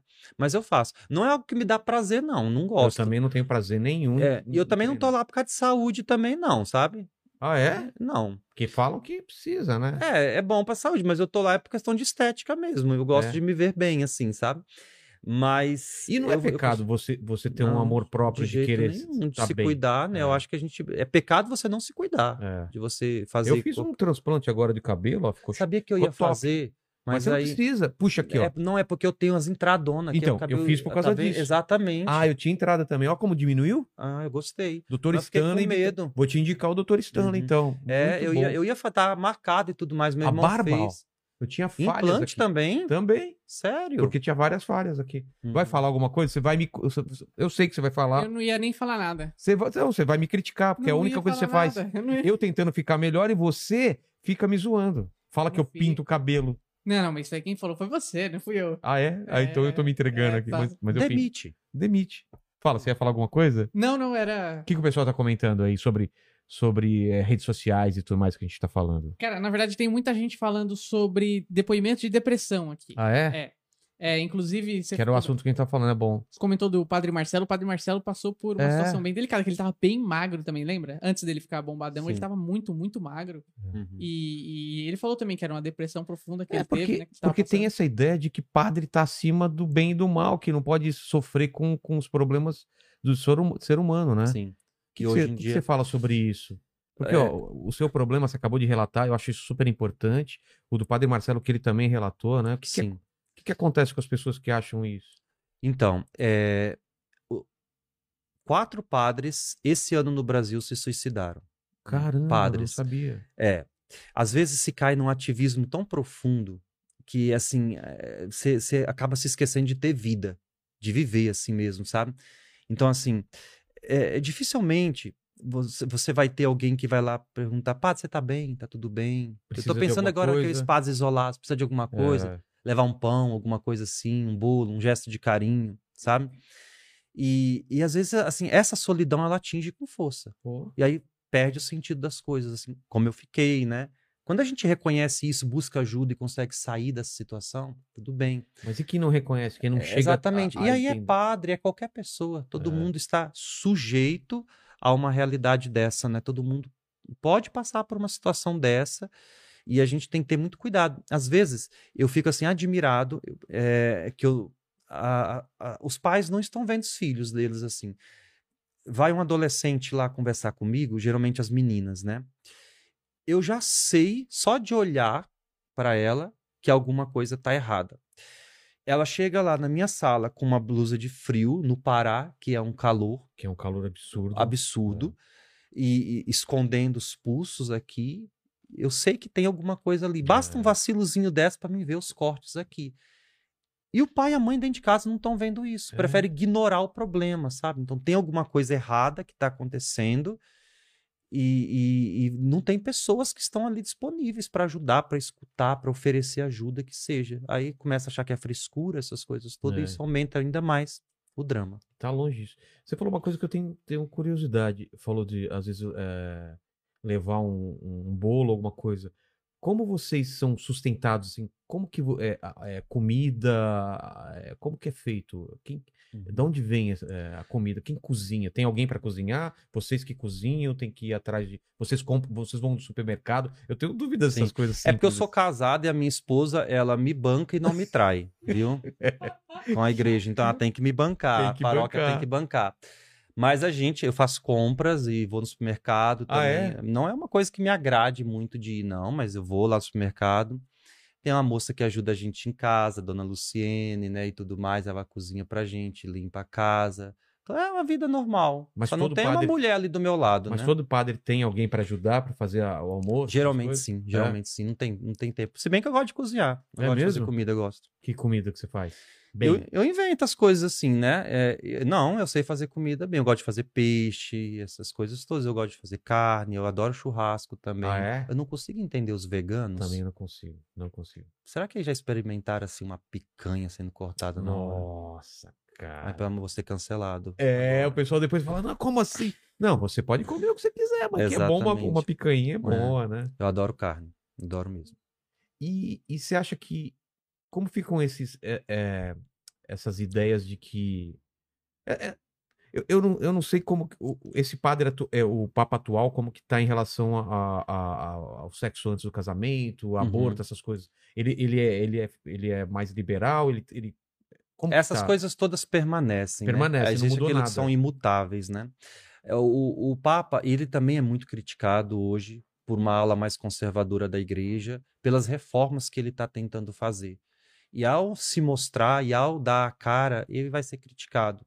Mas eu tenho visto que ele tem sido um diferencial assim para a igreja, assim, um sopro de esperança mesmo, sabe, neste mundo, principalmente no que se refere à humanidade. Um dos seus primeiros discursos, assim que ele assumiu, ele falou o seguinte para os padres: olha, vocês precisam ter o cheiro das ovelhas. Era um, um, uma, um claro pronunciamento de que era necessário sair da sacristia, sair de onde se encontrava, para ir ao encontro do povo, das pessoas, né? E ele falou isso logo no início do seu ministério. E ele vem falado sobre muito sobre isso, sobre compaixão, ternura, né, uma sensibilidade, principalmente por aqueles que, que mais precisam, que mais têm necessidade, né? Eu admiro muito assim mesmo como um referencial de vida. E ele tá tentando é reformar outras argentino, coisas. né? É, Mas- é, é, apesar isso. de ser argentino, me parece ser uma pessoa muito boa, né? É, de um coração muito É. humano. Viu, o Papa fez uma, uma brincadeira, não sei se você viu, que um- foi até um padre que estava lá e padre reza pelos brasileiros. Ah, os brasileiros eles não prestam, eles só querem saber de beber, né? Alguma coisa assim. É, fez uma brincadeira. E ele foi muito criticado por É. isso. As pessoas, meu Deus, Elas é- não separam, né? não, não as coisas. conseguem, não, não conseguem. eu acho muito legal quando um papa tem um, um espírito mais. Sim. É, E mostrou que ele conhece o povo da gente, né? É, carnaval tudo. Ó, olha só. que mais aí, mandíbula? Aliás, o, o Papa que é fanático pelo São Lourenço, time É, argentino, né? Isso. Exatamente. Cara, tem muita gente. é, é, ainda falando um pouco sobre. O pessoal falou um pouco sobre depressão, agora estão falando de churrasco aqui. Mas uma coisa que o pessoal perguntou muito no começo da, da live é se crossfit é pecado. Eu acho que o. Me perguntam muito isso. Eu acho Sério? Que, eu acho que o box é uma extensão do inferno, assim, de verdade. mesmo? Eu acho isso, o box é uma extensão do inferno. Os coaches são enviados pelo próprio demônio para estar ali para te atormentar e tirar a tua paz de Exatamente. espírito, né? O pessoal do CrossFit, assim, eu não tenho nada contra eles, não, sabe? Olha, eles são, sei lá, né? São lá, mas assim, estão sempre aquelas marras sem camisa, aquelas coisas é, assim, né? Virando pneu de Já, já viram, aí quando eles terminam de virar, eles É. dão uma olhadinha assim É. pra procurar a câmera. Assim, ah, E o cara que faz crossfit, crossfit, você sabe que faz cro- crossfit, sabe por quê? Ah. Ele faz questão de te falar que ele faz. Exatamente, é? Faz crossfit, bota lá na bio do Instagram aquele É. bonequinho lá, né? Aquela coisa toda. Então eles fazem questão, eles usam as meias coloridas até a canela, assim, é uma é uma raça que tá surgindo agora, né? Uma raça elitizada aí É. que eles acham que assim que que tudo se resume ao redor daquele box ali. Mas uma vez eu fui no CrossFit e eu saí de lá tão sem dignidade que eu falei assim, eu nunca mais piso os meus pés de novo num lugar desse. Eu lembro que eu fiz a aula com quatro mulheres. E aí, eu não vou ficar para trás, não. Eu vou fazer Tentava tudo que fazer. essas mulheres faziam, eu vou fazer aqui também. E eu fui fazendo tudo que elas faziam. E pega a barra, e faz flexão, e não vira pneu, aquela coisa toda. E, e tentava se pendurar naquelas barras lá de cima. Quando eu saí de lá, assim, sério, eu fui tomar banho, eu não conseguia segurar o sabonete, de tanto que a minha mão tava tremendo, assim. Caramba. Eu fiquei tão dolorido, assim, nunca mais volto nesse lugar aqui. Se bem que eu tenho um monte de amigo, crossfit. Eles me mandam meias, essas coisas, sabe? Recebi essas coisas. Mas, Eles me adoram. a, mas a pergunta era se crossfit era do demônio, é, É, isso? pe- É pecado, pecado. Pe- Ah, é pecado. É. Mas não é pecado, então. É, cada um com suas loucuras, né? E ah, eu acho que a, a dúvida maior que todo mundo tem em relação ao celibato mesmo. Uhum. Isso é uma coisa que um dia pode cair. Pode. É, inclusive, teve um, um, um sínodo, né, para a Amazônia. O que, que é sínodo? É um sínodo, é um, é- resumindo, né, é um encontro da igreja que se reúne, igreja mundial, né, assim, igreja mundial, não a, Não a a- mundial, a, a é. igreja no mundo, né, igreja É, católica. Igreja Universal já confunde. É, se reúne os líderes, os bispos, pa- para falar sobre um assunto em específico, Ah, né? tá. Então teve um sínodo sobre a Amazônia recentemente que foi um causou muita coisa até na mídia também. E lá foi falado sobre alguns pontos muito pertinentes. Primeiro sobre padre casados, né, a ordenação de padres casados. Segundo a ordenação de mulheres diaconisas, né? E terceiro sobre ah, um rito próprio lá para a Amazônia. Nenhum desses passou, né? Nenhum desses foi aprovado. Continua as coisas É- como é- está. É votação? É, mas assim, é a votação. Votaram. Assim, até onde eu sei que eu fiquei sabendo, é, até essas pautas foram até maioria a favor. Ah, é? Só que depois tem que passar pelo crível das congregações lá, né, da doutrina da fé, essas coisas, para Ah. ver se não tem algo que é incompatível com a doutrina da igreja. E aí não passou, não. Mas a respeito do celibato, é uma, uma norma. A gente, claro que tem toda a questão da graça, que, que a gente procura ver nele, da espiritualidade através do celibato, né? Então, se você vê só por uma norma, isso perde sentido. Tem toda uma espiritualidade por detrás. Mas um dia pode ser revogado e pode os padres casarem. Os padres na igreja no Oriente casam, Ah, é? no Ocidente que não. O- a igreja Igreja, é, igreja, os ritos orientais também ligados a Roma, né? Mas aí para os padres, por exemplo, eu não poderia, porque eu já sou ordenado padre. Teria Ah, que casar antes, aí depois casados que seriam ordenados padres no caso. Mas isso tem uma... Então eu tô salvo. tem- tá salvo, não tem esse... Não, O... Olha só, eu desejando mal pro, pro padre, né? Casar. sério. Olha Tua só. esposa tá vendo isso Tá também. vendo, tá vendo, ela vai, É. vai, vai me matar. Mas isso, isso tem, tem base bíblica ou é uma, uma, uma é, decisão da Igreja Católica? Foi decidido um tempo na história, né, no, no sentido cronológico, mas tem fundamentos bíblicos também. Paulo, né? né? Paulo fala disso, alguns não são chamados ao casamento, né? E também assim a antecipação do reino no céu, ninguém se dará em casamento, né? Não, não terá marido e mulher no céu. E eu, eu vejo assim também como uma oferta maior, sabe? Uma generosidade, uma entrega, e tudo mais, né? É. É claro que, né? Não adianta eu vir aqui dizer pra você que isso é fácil, né? É, eu imagino que. que... É. Você ficou com vergonha de perguntar isso? Não, não fiquei. Não. Não. Eu achei que, eu achei que, que é, seria a maior dúvida das pessoas, É. porque é a minha maior dúvida. Porque eu imagino que isso, é, se, se pudesse casar, muito mais jovens é, fariam, Sim. se tornariam É. padre, né? Isso deve ser um limitador também, né? Não, não, talvez não. Hoje em dia tem se aumentado muito as vocações. É impressionante isso. Tem, É, tem aumentado teve um, muito. teve né? uma, É muito. uma- um avivamento tem, tá- tem tido. É, eu não vejo assim, eu vejo muito, eu, como eu disse, eu vejo como graça assim mesmo, sabe? Como, é, só que você precisa ter a vocação para isso, né? Claro. É igual, eu, eu não tenho vocação para casar, eu, eu sei disso, eu reconheço isso. Nem todo mundo tem vocação para casar. Tem gente que não tem vocação e insiste e não dá certo. né? Exatamente. É. E também não tem vocação para ser padre. É. É, a a- você vai, insiste lá, casa e você não tem vocação para viver uma vida dois, para dividir uma vida, porque você é É. uma pessoa ainda egoísta, porque você não consegue partilhar e tudo mais, né? E eu acho que eu seria um marido infeliz. Eu, eu tenho assim essa sensação de que eu não conseguiria me dar plenamente como você, espero, se doa lá. Nossa, me dou muito. Eu cara. imagino. Eu faço tudo pela minha mulher. cara. Ela é a mulher mais feliz do mundo. Uhum. Pelo menos é o que eu digo por ela. Sim, não, mas eu tenho certeza que ela diz a mesma coisa. Tomara. Ela sabe quem Amém. deu essa calcinha aí, né? Sabe, foi a primeira coisa. Foi um homem, inclusive. Foi um homem, inclusive, não foi Sério? uma mulher. É, Vixe. é, vai saber, né? Uhum. A outra coisa, em relação a, a os últimos dias, qual é a sua visão? A gente está perto dos últimos dias, tem sinais, a, vis- a visão da- da- das Uhum. revelações, né? do- Sim. É, é, tem é? essas loucuras, né? É, de vai ter arrebatamento, não vai ter, Ou já aconteceu, ou né? já aconteceu, E a gente tá aqui, né? Que, É. sobramos. Já pensou? É.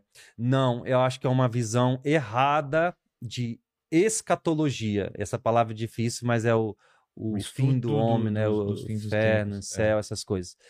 É uma visão muito errada e equivocada a respeito do assunto, né?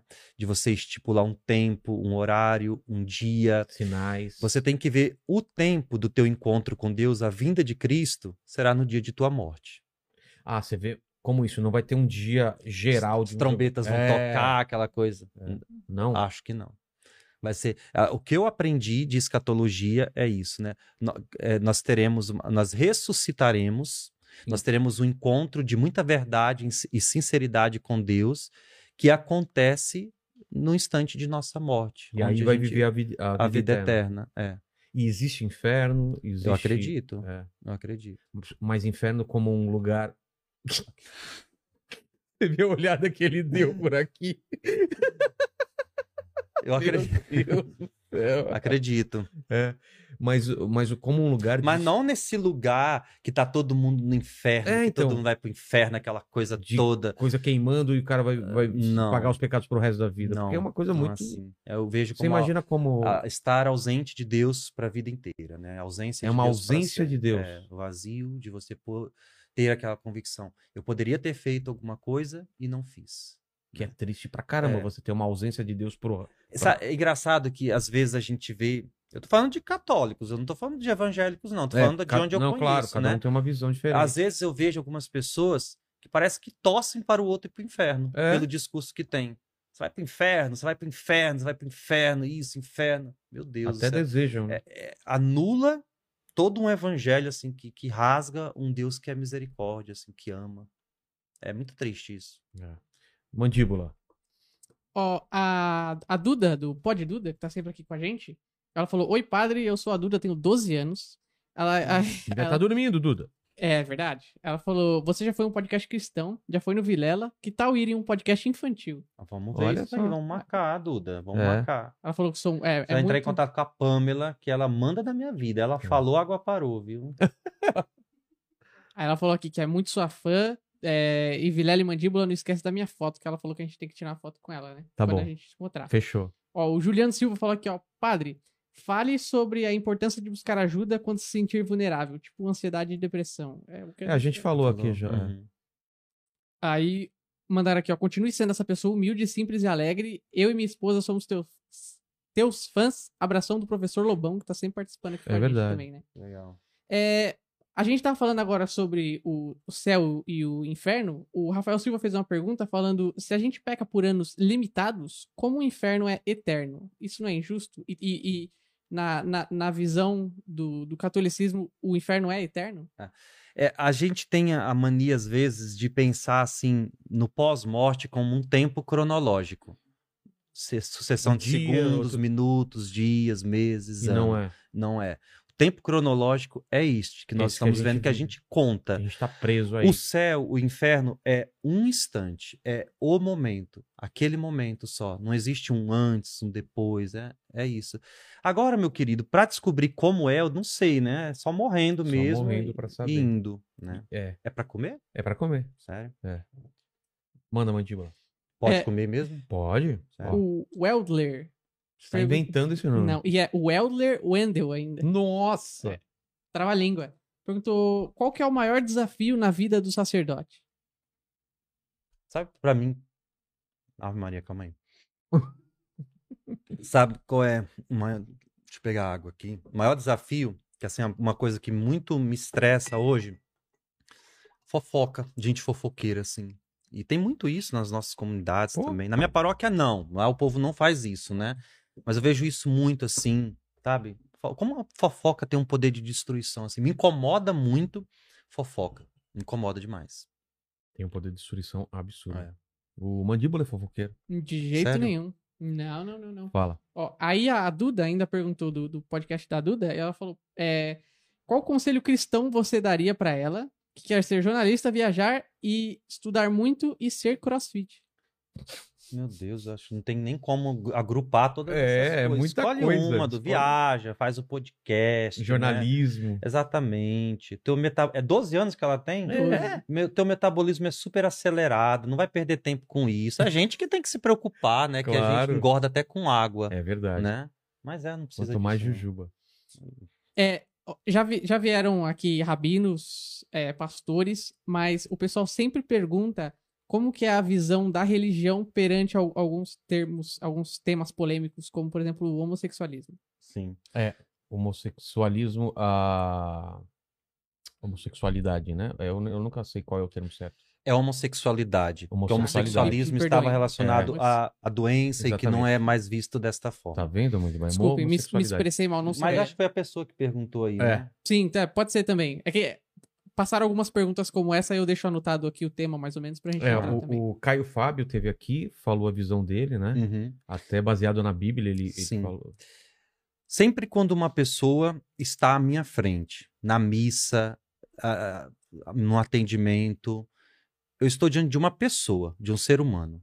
Naquele momento, naquele instante, para mim não interessa em absolutamente nada a cor, a, a, a orientação sexual, porque também não se fala mais de opção sexual, né? orientação. a orientação sexual da pessoa, isso não me interessa.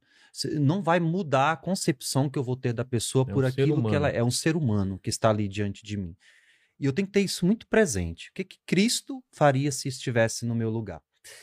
Eu, eu, eu eu tenho a convicção, Jesus ele foi muito perseguido pelas escolhas que ele fez na vida.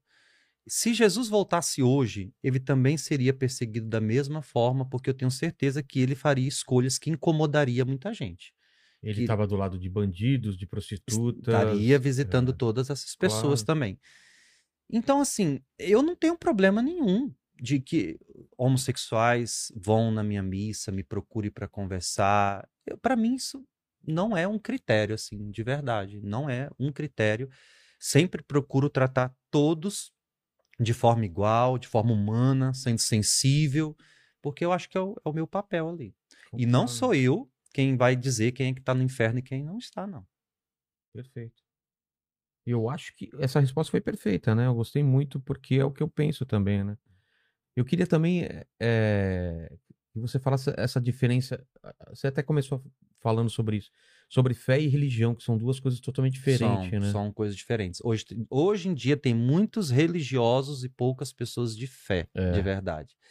Às vezes eu vejo sinais do evangelho de quem está fora da igreja, mais do que quem está dentro da igreja. É. Porque a religiosidade, muitas vezes, ela faz com que a pessoa se torne egoísta, egocêntrica, vigilante, achando pecado nos outros. E é um rigorismo com ela mesma, consigo mesma, que, que não, não contribui com nada, sabe? Assim, então eu acho que a fé é algo muito mais leve, é algo assim que vem do alto, que nos atinge, é uma experiência mesmo, sabe? Uma, uma decisão que a gente toma de crer. de- Eu decidi crer na minha vida, tenho os motivos para crer, e aí a religião ela pode ser útil, ela é útil, né? Ela pode não, mas a partir do momento que a fé ela, ela vem em primeiro lugar, né?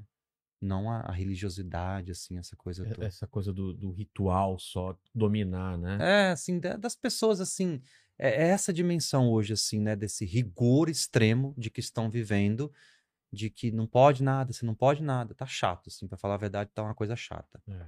E, a, e a tua relação com Deus, como que é? Você troca ideia, você acha que tem que ter uma, uma, uma, uma oração eh, mais formal, você tem que eh, rezar aquelas eh, Pai Nosso, Ave Maria, ou é uma, uma troca de ideia mais de, de Sim. pai e filho? Como que funciona essa Eu- tua relação? Hoje eu entendo que Deus ele fala muito baixo.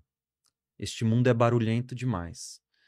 E se a gente não silenciar o nosso coração para ouvir, a gente não vai escutar a voz de Deus, que é serena e baixa. E muitas vezes ele vai nos falar aquilo que a gente não gostaria de escutar. Eu aprendi a escutar Deus no silêncio. Quando eu silencio, eu consigo enxergar além daquilo que os meus olhos físicos estão vendo. Então eu consigo ver além.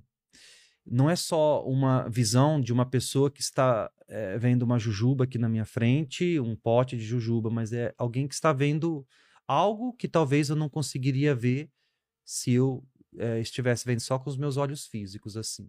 E, e aí eu comecei a enxergar Deus em coisas pequenas, simples, nas pessoas. Comecei a ver Deus em, em acontecimentos da minha vida, o carinho de Deus. E, e eu acho que, que essa é a maior relação que a gente pode ter com Ele, assim, sabe? Quando a gente começa a passar pela vida das pessoas, deixando marcas, eu, eu, eu passo por aqui, né? Então eu não tô aqui à toa, tem um propósito por estar aqui, né? Sei lá, nem que for para para tirar o demônio do mandíbula aí que tá aí, é, como é? Mandíbula mesmo, Mandíbula, é. mandíbula mesmo, né? Tô brincando, viu? Viu? Mas E- se for verdade, por favor, a tire. gente tira, né? É. Então a gente passa pela vida das pessoas, tem um propósito para isso. Se eu passo como uma tempestade, eu não vou ver esses sinais de Deus assim. Uma coisa é você levantar de manhã cedo, abrir sua janela e você reclamar da vida, porque você tem que fazer tudo de novo. Outra coisa é você abrir a janela e ver as árvores balançando, o vento batendo, a oportunidade de viver mais um dia. E isso não passa por uma, sempre por uma, por uma reza, por uma oração. Não, não formal. necessariamente. É, não É uma necessariamente. coisa, é uma relação É. muito íntima sua com Exa- Deus, né? Exatamente. Não é uma coisa que eu vou lá e vou me ajoelhar e vou rezar É. um texto, que eu também faço. Mas só que isso não é o suficiente. Então eu, eu entendo que a vida da gente, ela precisa ser evangélica, assim, no sentido pleno da palavra. É, então, falta isso às pessoas hoje, essa sensibilidade evangélica de você ver coisas pequenas, de você ser mais sensível. Então, não, não é necessariamente eu estar ali dentro da igreja, é uma relação que tem que ser próxima, né? íntima com ele mesmo, assim, de eu senti-lo no meu dia a dia. Entendi. E, e em relação com a, com a, com as obras seculares, assim, com música, com Netflix, com filmes, que, Sim. que você acha? Isso pode também ser uma coisa é, boa pro, pro ser humano ou isso te afasta de Deus, né? Tem várias visões, né? Eu adoro música, assim, de verdade. Escuto músicas seculares. Quando eu leio, geralmente não é leituras religiosas. Eu não, assim, eu, eu leio as leituras religiosas ali no ambiente da igreja. Agora, se eu pego no meu quarto, viajando, eu nunca vou ler um livro religioso. Sempre será livros seculares também. Porque, assim, eu às vezes eu vejo algumas pessoas que são tão assim, eh, sabe, não tem uma visão das coisas. Muito fechado, né? Muito limitado, uma inteligência muito limitada. Que tem a ver com o nome do programa. Mas eu falei exatamente, tá. exatamente, Tá né? Então você não consegue assim É abranger. perigoso, né? Ficar é só muito no- perigoso. Esse-. Então eu não vejo nada. Eu assisto Netflix, eu, eu escuto música, eu assisto séries. Eu não tenho nenhum problema a Você respeito assiste disso. filme de demônio? Assiste filme de. Eu tenho medo. Eu também. Uma vez eu lembro que Peraí, me chamaram. padre com medo de demônio? Juro, eu morro de medo. Eu- as, todas as vezes que eu fui, sempre é um drama. Mas eu nunca enfrentei assim. Sempre era. O demônio era a cachaça. Como Quando- assim? As pessoas me chamam, padre, tem tal pessoa que tá com ah, demônio. ele só tava aqui." bêbado, não tava com demônio. É, ou se não tava com algum problema psicológico, né? Sei. Teve uma situação de um homem que eu fui, é, ele tava com problema psicológico mesmo, mas falaram que ele tava com demônio. Aí eu cheguei e ele tava numa obra, era um senhor já. E a obra tinha aquelas portas, tipo de bar que você rola assim, Sei, sei, aquelas sei. de ferro. E aí, ele preso lá dentro dessa obra, gritando. Aí eu cheguei lá, bati. Fulano, morrendo de medo, né? Claro, Era padre que- bem jovenzinho mesmo, né? Aí, é o padre que tá aqui, deixa eu entrar. Aí deu um grito, vou deixar só você, tinha umas três pessoas comigo. Só eu mesmo, tenho certeza. Meu. Vai eu e entro Mas lá com uma dentro. voz normal ou vou deixar só você? Mais ou menos assim. Eita, Nossa. Não, não, eu, eu imitei aqui. sério. Vou Foi deixar. bom, tão Foi natural. bom, né? É assim mesmo, mandíbula. Às vezes, é, É. quando tá bravo. é. Aham. E aí eu entrei e ele É. fechou essa porta e não tinha luz lá, ficou tudo escuro. Você, pelo amor de Deus, o que, que eu vou fazer da minha vida aqui agora com esse homem, né? Mas enfim, contornei ali a situação, né? Uma outra vez. Mas ele não tava alterado assim. não, não estava, não. Falando coisa com coisa. Mas uma outra Tá. vez eu fui e, e foi, um, foi um jovem, não foi lá em Paropebas, né? Foi de madrugada. Esses demônios só aparecem de madrugada na minha vida. Me ligaram e eu fui. E eu cheguei lá, ele estava amarrado numa garagem, assim, com mãos e pés. Pode falar sobre essas coisas nesse horário? Claro. Pode. Mãos e pés, né? Mas era uma- um jovem, Um um, jovem, homem. um homem, né? Uns 20 e tantos Tá. anos. E um monte de gente ao redor dele, aquela gritaria, aquela coisa toda. E agora eu já estava mais com idade de padre, assim, já tinha vivido. A primeira coisa que eu faço quando eu estou diante dessas situações é o seguinte. Lá eu fiz, desamarre ele. Não, não, ele tá violento. Desamarra. Me chamaram aqui, então faça o que eu tô mandando. Desamarra ele. Desamarra ele e sai todo mundo. Me deixa só com ele. Sabe o que eu entendi? Isso quando é questões psicológicas. Que, e é isso que acontece na maioria das vezes. Eu nunca vi nenhuma coisa assim que eu disse assim, isso aqui realmente foi algo Ah, sobrenatural. nunca chegou a. Não, a- todas as coisas que eu fui era alguma explicação psicológica, bebida, alguma coisa do tipo, né?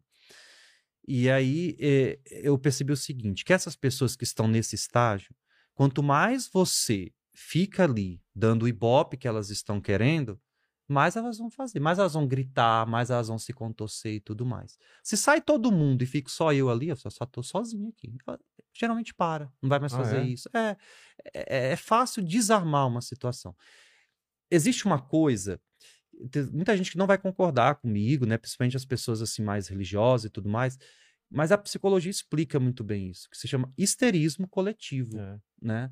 Então assim, você Poder de chega, é, é, exatamente, É, você consegue com palavras e através de um momento que você está vivendo criar alguns momentos de êxtase na vida da pessoa. Isso é possível acontecer numa igreja, é possível acontecer num show de rock, num jogo de futebol. Mas mesmo alterar a voz da pessoa. Não, o, o- o êxtase, né? Ah. Esse êxtase, assim, o, Tá. o histerismo, assim, sabe, de você. A alteração da voz, a psicologia pode explicar, assim, é, é super natural. É, força, força. também, todas essas coisas, né? Eu não tô negando que não possa existir. Existe, a igreja reconhece alguns casos, né? Só que a maioria se trata de questões é, psicológicas, e aí eu acho até cruel quando se atribui isso ao demônio, se convence que a pessoa está com um demônio possuída, essa É. coisa toda. A maioria são, são questões psicológicas mesmo. Mas você já viu gente se contorcendo, essas coisas? É, Eu já vi, assim, essas coisas. Não, assim, essas coisas que a gente vê em filme. É. Não, isso eu nunca vi. Não, essas coisas eu nunca vi, não. Graças a Normalmente a, Deus. pessoa tá alterada, tá É, gritando. Eu, tá- não, eu não- eu não conseguiria. Eu não conseguiria fazer um exorcismo, não. Acho que eu não tenho capacidade para eu isso. morro de medo. Deus Eu também tenho. Eu Você não já- assisto esses você- filmes. Eu assim. também não. Você já É. viu? Porque sabe qual é a diferença do demônio e do fantasma? Ah, O fantasma quer a sua casa. E o, e o demônio quer entrar em você. sério? Eu nunca É, tinha o- pensado é o assim, fantasma, É verdade, né? Mas se você mora numa casa simples, o fantasma não vai entrar. Ele só entra em Sim. mansão. Só É? tem mansão mal Não tem kitnet mal assombrada. Uhum. Agora o problema do demônio é que ele gosta de entrar em pobre. Você liga na Universal lá, nunca tem um empresário, é sempre uma pessoa pobre que ele entra. Então eu tenho medo do, do demônio. Sério. Morro de medo. Desde tenho. criança. Manda aí, Mandíbula. Ó, eu mandei algumas pra você aí Ah, você mandou pergunta aqui, tá bom. Mandei. Mas outra coisa que o pessoal pergunta muito é como é a visão do padre é, perante os grandes momentos, alguns grandes momentos da Bíblia, que algumas pessoas entendem como é, metáforas de Ah, coisas é. que aconteceram, como, por exemplo, o- Adão e Eva. a abertura do Mar dilúvio, Vermelho, o é. dilúvio, é. Ou se entende no sentido literal, essas coisas realmente aconteceram desse jeito, do jeito Sim. que foi descrito. Não, é, é assim, eu estudei teologia, estudei Bíblia, né? E mesmo assim, meu conhecimento é muito limitado, principalmente a respeito de Sagrada Escritura. Como a gente disse, assim, depende muito de quem que a gente está falando. Eu não vou chegar lá para as senhoras que estão na missa e dizer para elas, ó, isso aqui não é assim, não é desse jeito que está contando, é de uma forma diferente, né? Mas eu sei que, por exemplo, os 11 primeiros capítulos do Gênesis, né, que relata a história da criação, É.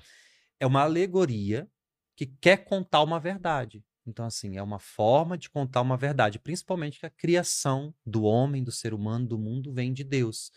Mas não é como está descrito, exatamente está descrito. Quando a gente lê a Bíblia desta maneira, a gente corre muito risco de, de ser fundamentalista, assim, de ler ao pé da letra, de não entender o contexto da- do que aquilo está acontecendo e tudo mais. Os relatos das- da, criação do Gênesis, por exemplo, existem relatos muitíssimo semelhantes, anteriores a ele, de outras culturas, de outras religiões. Se a gente for pegar esses do, do nosso, né, que a gente herdou dos judeus, eles são posteriores. Então, É. tem relatos que são idênticos, que, que vêm antes desses, né?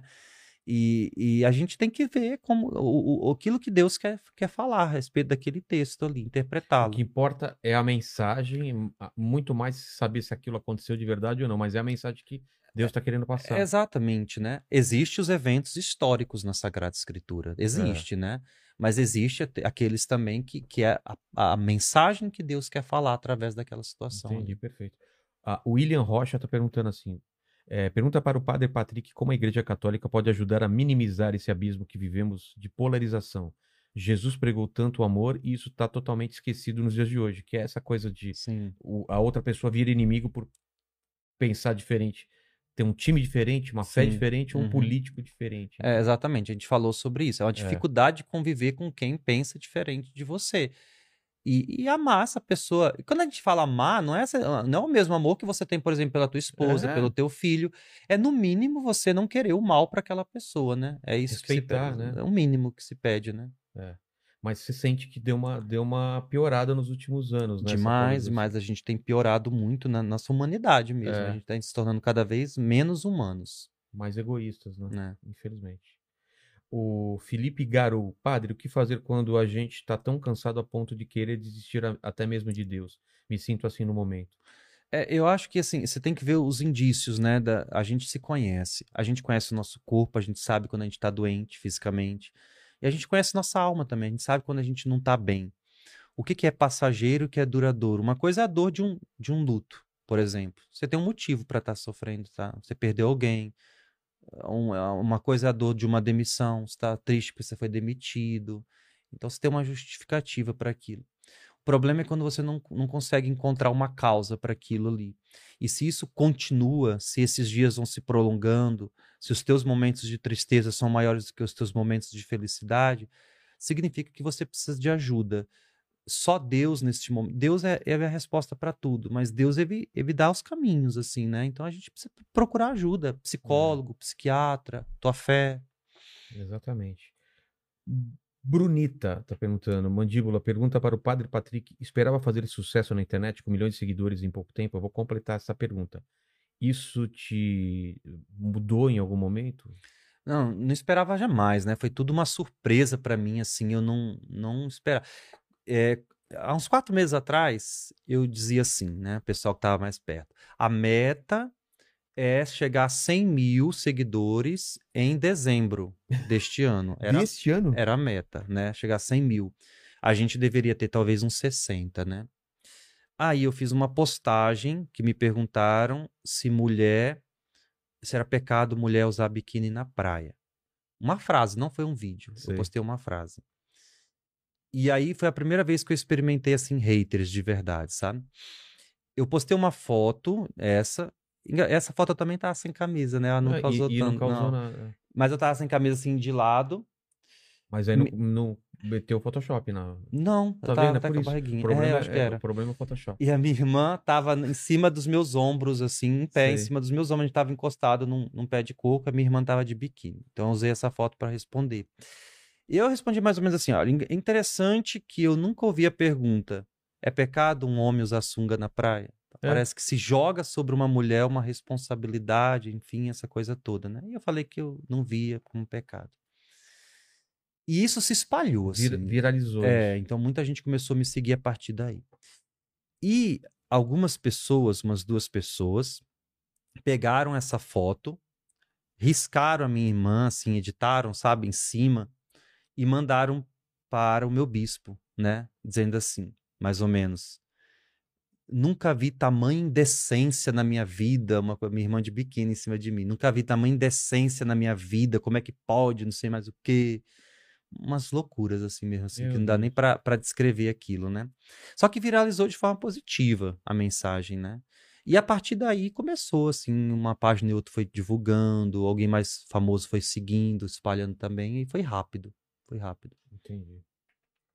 Eu, eu, eu queria completar é, se o padre recebe também muito assédio de empresas pra fazer propaganda, se o padre faz o jabazinho dele também no Instagram. Faço, tô fazendo agora, né? É, Eu tô com uma agência, né? Non stop. E aí eles, a gente faz um filtro, eles vão passando pra gente, então eu comecei a fazer. Não é assim uma coisa que eu sou especialista ainda, né? tá aprendendo, vai virar o, o. Carlinhos Maia do, do Ih, tá católico, longe. né? Tem mais aí, mandíbula? Tem é, o Empty Soul perguntou aqui, ó, padre, por que Nossa, alguns... Imp Soul. Empty Soul é alma vazia. É. É Ele- mesmo? Nossa, É. ele. Ele, ele falou, padre, por que algumas pessoas morrem jovens? É, e deixando todos os seus sonhos e muitos anos de vida pela frente. Sim. Aí ele completa só, se não for muito, poderia falar do AT na visão católica? Eu não- Antigo Testamento? Será, que, é isso? A, é a, a- a letra A e a letra T? Isso. É Antigo É? Testamento, Tá. né? Primeiro, né, pra- por que que morrem jovens? é. Uma vez o, o Papa Bento XVI visitou o campo de concentração de Auschwitz, na Polônia. Eu já tive a oportunidade de estar ali também. É triste, né? Eu Triste. E, e engraçado que a experiência que eu tive, eu não consegui tirar foto, assim, eu não lembrei de tirar foto, É, assim. porque você fica envolvido Exatamente, naquilo. né? E ele visitou. Só, só te interrompendo um pouquinho, desculpa. Você viu as fotos dos, dos poloneses eh, judeus? É, Você não vê nenhum triste, nenhum. Sim, Todo mundo sorrindo, né? Exatamente. Porque eles não, não tinham ideia Não o que, tinha. que esperavam eles lá, Exatamente. né? Eles achavam que eles estavam indo para um, pra um lugar seguro. É, mais, né? trabalhar e ganhar. assim, É, aí chegavam lá, uns já mortos, outros É. eram levados para as câmeras de gás e tudo. E eu- uma vez o Papa Bento XVI visitou esse lugar e ele disse uma coisa lá que uma frase muito impactante, foi notícia. Dizia o seguinte: Onde estava Deus? Lá nesse campo, né? Porque chega momentos da vida da gente que a gente não tem explicação para tudo É. eu, eu lido com esses dramas assim todo momento assim de você visitar pessoas que perderam diante de tragédia Pra mim é muito desumano eu chegar lá diante da família que perdeu alguém e dizer assim foi vontade de Deus Nossa. né? isso é horrível acho que a pessoa se revolta com Deus naquele Claro. momento quando a gente não tem o que falar no mínimo a gente fica calado né e eu acho que nesses momentos de verdade não, não tem muito o que se dizer a gente não explica mas eu aprendi também que é direito nosso questionar Deus nossa relação com Deus deve ser honesta. Moisés questionava Deus. Nos tirou do Egito, agora estamos aqui passando fome. Faça alguma coisa. É. né? Então a gente tem que falar por quê? Por quê que isso está acontecendo na minha vida, né? Por quê? A gente tem que questionar. Então a gente não tem essas respostas, a gente se sensibiliza também. E a visão católica do Antigo Testamento é, é a, é a Bíblia, é a palavra de Deus, né? Como o Novo Testamento também, e, enfim, o mesmo peso. Falaram aqui de uma, uma história. É verdade que você foi atacado por um cachorro no seminário? Foi, E- foi. Como assim? E, É. e Olha- os, os dedos, né? Teve um problema dos Olha. dedos? Caramba! Sim. Dá pra ver aqui, mano? Não sei Tem uma se câmera aqui em filmar, cima, dá pra aqui. Onde é a câmera? É aqui, ó. Bem em cima aqui, ó. Dá pra ver, mandíbula? Ah, dá. Caramba! Caraca. Isso é dos dentes? ah, Pegou e. ele estraçalhou meu braço, né? Era Beethoven o nome desse cachorro. Ele era um fila, um fila velho já, assim. A gente tá, eu tava no seminário nessa época. E a gente pegou esse cachorro para criar, para proteger o seminário. A gente morava numa região muito perigosa lá. A gente queria um cachorro para vigiar. A gente morava perto do lixão. As pessoas perguntam, como é que chega na tua casa? Segue o carro do lixo, você vai bater lá, não tem erro, né? Vai, vai indo atrás. Pode estar em qualquer ponto aí da cidade. E aí a gente pegou esse cachorro, eu, eu sempre gostei muito. E aí, muito bravo, não deixar ninguém chegar perto, eu chegava eh, na grade, alisava o Beethoven, eh, e Beethoven, falava com ele, levava comida, mas nunca tinha tido coragem de entrar. Pois bem, depois de uma semana, a casa lá onde Beethoven estava, o cercado, estava sujo, eu decidi, vou entrar. E entrei lá, né? Catei os cocô e tudo mais, limpei tudo. Aquele bandido esperou limpar tudo, né? Primeiro ele esperou limpar, né? né? E aí, nesse tempo, eu pedi para os meninos, os seminaristas, me darem água por cima lá da seca para eu jogar uma água lá. E eu cheguei perto dele e botei a mão na cabeça dele. Para mim, a gente já tava super brother, sabe? Convivemos ali uns 20 minutos, eu limpando e tudo mais. Ele de boa. É, eu acho, nossa, eu conquistei ele, que tava É. me achando, né? Aí ele agarrou o braço, assim, e estraçalhou, assim, o- o, braço todo. E, enfim, foi reconstruído, né? E cortou os tendões. Aí os dedos, os, todos os dedos, os meus dedos ficaram assim, eu não tinha mais movimento. Aí teve que fazer cirurgia para emendar os tendões dos dedos. Só que esse dedo, ele ele cortou um pedaço e não deu para emendar. Aí tiraram um tendão desse dedo aqui, pelo amor de Deus, eu só tô mostrando. mostrando. Tá. Tirou o tendão desse dedo e transferiu para esse. Cada dedo tem dois, né? Eu acho que é isso. é. E aí o meu cérebro teve que se acostumar a mexer esse dedo com o tendão que era desse dedo aqui, Nossa. né? Aí eu fiquei mais ou menos, foi umas duas cirurgias, eu fiquei quase um mês internado. Mas é engraçado que quando eu cheguei no hospital, eu lembro que quando ele soltou, que foi um seminarista que agarrou a boca dele para ele soltar, e aí ele pegou, mordeu ele aqui também, mas só mordeu e soltou. E quando ele me soltou, que eu fui saindo do lugar, eu lembro ainda de uma mordida aqui na perna. Ele pegou minha perna, só que mordeu também e soltou. Quando eu cheguei no hospital, que aí o pessoal começou a analisar, lá tem mais algum lugar, não, foi esses dois que eu lembro. Mas aí quando eu fui tomar banho, aquela coisa já internado, tinha uma outra mordida na minha coxa e uma mordida na barriga. Que eu não faço a Nossa. mínima ideia Você do não lembra, momento. Não é. lembro, assim, como aconteceu. E aí eu fiquei lá esse tempo no hospital, o cachorro ficou em observação, suspeita de raiva, estava, sabe? Uma angústia, assim, que não tinha fim. Até que o médico disse, ó, a chance de raiva está descartada. Assim, foi, um, foi um drama, assim, de verdade. Porque senão teria que. Raiva tomar- mata, né? Mata, não né? tem cura, é. Meu Deus, que Uhum. terror. Mas hoje em dia você, não tem medo de cachorro? Já... Não, eu tenho. Você tem cachorro? Tenho. Caramba, É. que história. E, e a mão tá totalmente. Tá, tá bem, Tá assim, bem. eu não tenho assim, a mesma movimento, não Mas consigo tá- abaixar esse dedo, mas, tá- mas tá enfim, é mínimo. Ó, a Guria06 perguntou aqui, ó. Boa noite, Mandíbula. Pergunta pro padre qual a visão dele sobre os líderes que falam na língua dos anjos. A, a língua dos anjos é um, é um dos dons do Espírito que está descrito na carta de São Paulo aos Coríntios, né? É. O dom de línguas, né? É, eu participei da renovação. É, mas o dom de línguas é interessante quando ele vem acompanhado com o dom de interpretar as línguas também. É importante dizer que é, um- é só um dom do Espírito e, de- e, assim, nem de longe é um dos principais dons do Espírito, né?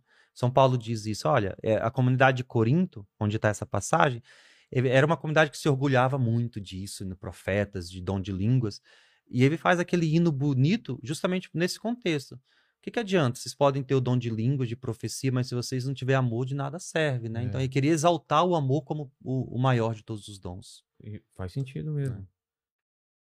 Perguntaram aqui também se o padre acredita e se já presenciou algum milagre. Acredito em milagre, sim. Eu acho que eu presencio milagre todos os dias na minha vida.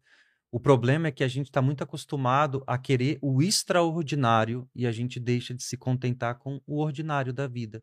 Eu acho que a gente pode testemunhar milagres todos os dias, assim, sabe?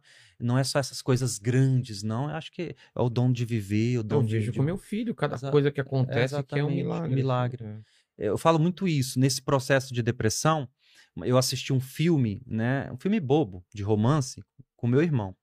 E aí era um rapaz que estava paraplégico e ele quis eutanásia, entrou na justiça para ter eutanásia assistida. E ele encontrou uma moça que começou a ajudar a cuidar dele. E tem uma cena daquele filme que me chamou muita atenção. Ele está sentado na cadeira de roda e, e ela está sentada numa cerca na frente dele. Ele diz o seguinte para ela: Sabe o que eu vejo quando eu olho para você? Ela diz assim: Não me diz que é potencial. E ele responde: É potencial. Você só tem uma vida e é sua obrigação viver o mais intensamente possível. Aquilo foi um despertar. Eu escrevi essa frase na parede do meu quarto para eu ler todos os dias aquilo. Olha, eu só tenho uma vida, é hoje e é minha obrigação viver o mais intensamente possível. Você falou do seu filho. O dia de hoje você teve de ser o, o melhor pai possível que você podia ser. Não é amanhã, amanhã não, não nos É. pertence mais, né? Eu acho que tudo isso é um, é um milagre, milagre mesmo, de verdade. Assim, o dom de viver, de você acordar. Então, o Santo Agostinho dizia isso. Para quem acredita, nenhum milagre é necessário. E para quem não acredita, nenhum milagre é o suficiente. É, acho que assim, é, se contentar com o simples, né? Com o dia a dia, sem criar tantas expectativas assim. É, a gente se acostumou muito com coisas extraordinárias, como Grande, se fossem né? coisas normais. É. É isso. Padre Patrick, muito obrigado Eu que agradeço. pela, pelo papo, por você ter vindo. E você não vai escapar, porque sempre eu faço três perguntas no final aqui para todos os convidados e contigo não vai ser diferente. A gente está celebrando aqui sua história de vida, seu chamado. E olhando para trás, padre, qual foi o momento mais difícil da sua vida? Momento mais difícil da minha vida, eu acho que foi esse momento que eu passei aí pela depressão, esses meses. 2019. 2019. Exatamente. E iremos morrer um dia, espero que demore muito, viu, padre? Sim. Mas aqui o pessoal vai ter chance de voltar nesse vídeo daqui uns 200 anos e querer saber quais são as últimas palavras do padre, o seu pi- epitáfio. Minhas últimas palavras. É. Ah, eu Ah. espero que seja, né? Que dizer para Deus que eu tentei de todas as formas, eu poderia ter amado mais, poderia ter perdoado mais, poderia ter feito mais diferença na vida das pessoas, mas eu fiz tudo aquilo que estava ao meu alcance. E então, por isso, mesmo sem mérito, mesmo sem merecer muito, eu peço que você permita que eu viva na eternidade contigo. Amém. E a terceira pergunta, se você tem alguma dúvida, mesmo sendo padre tendo contato direto com Deus, você tem lá no Speed Dial, você, você liga direto para ele. Você tem alguma dúvida, alguma pergunta que você se faz? Todas as possíveis. Eu tenho É. dúvida, às vezes, se o céu existe, tenho dúvida se Deus existe, tenho dúvida sobre tudo. Então, a gente acha que padre tem certezas, né? não, eu não tenho nenhuma certeza absoluta. Eu tenho motivos para crer. Então, é por esses motivos que eu me apego. Eu acho que as dúvidas elas são importantes, elas nos ajudam e elas nos tornam pessoas melhores também. Mas eu tenho dúvida sim. Porque fé é acreditar sem ver, né? É dom da É- esperança e acreditar sem É o que ver. eu falo quando minha mulher pede para ver meu WhatsApp. Fé é acreditar sem ver. Aí você está sendo afado. obrigado, padre. Você é uma simpatia. Muito obrigado Valeu. a todos vocês que estão nessa live.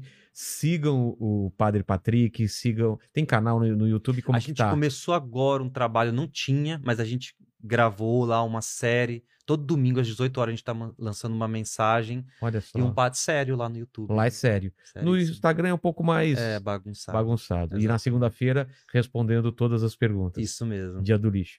Muito obrigado. Recados finais, pequeno mandíbula. Aproveitando pra falar do seu show no Rio de Janeiro, É. sabadão. Estarei aí sábado. Então, é, você vai colocar, né? Aqui, ó. Vamos me ver. Só piadas sem palavrões, né? Tá bonito aí. Tô viu? bonito. Tá. Ó, ó minha barba como que era com falha, tá vendo? ó? Tá, tô Olha aqui, vendo aí. E tinha uma entradona aqui que agora não tem mais, ó como que tá show. Esse daí é foto antes do meu implante. Então eu estarei lá esse sábado, espero vocês lá no Rio de Janeiro, tá bom? No O- Rio Retrô. link pros ingressos na descrição do, do- da nossa live aqui. Pou- poucos ingressos, vamos lá. Isso aí. Tá então, aproveita, pessoal, curte o vídeo, se inscreve no nosso canal, vai lá no nosso canal de corte, se inscreve lá também, que tem muito corte bacana de todos os outros papos que a gente teve pra trás. E posso terminar diferente? Pode, claro. Padre, posso te pedir um favor? Peça. Tem muita gente que está assistindo esse, esse vídeo e deve estar naquele momento de dificuldade, está no momento de, de pandemia que de repente perdeu algum parente. Então, passa uma mensagem, fala com essa pessoa que pode estar passando um momento difícil. Sim, olha, eu acredito muito no, no sol que nasce para nós um dia, sabe? Mesmo que a gente esteja vivendo esses, essas dificuldades, esses momentos difíceis do tempo presente, tudo isso nem merecem ser comparados com aquilo que ainda Deus tem para cada um de nós. É, as situações desse tempo podem nos levar a muitas coisas. Só não deixe de levar do teu coração a esperança, porque enquanto você tiver esperança, você vai ter força para lutar e acreditar nos dias melhores. Começa a olhar do teu lado as pessoas que estão perto de ti. Começa a encontrar motivos para crer, motivos para acreditar. Comece a ver felicidade, beleza nas coisas. Que você vai ver que, tirando um pouquinho dos fardos que está sobre a sua costa, sua vida vai ter um sentido novo. Que Deus abençoe. Muita paz a todo mundo e a vocês também aqui. Amém. Tchau, tchau. Tchau, gente. Como um jujuba.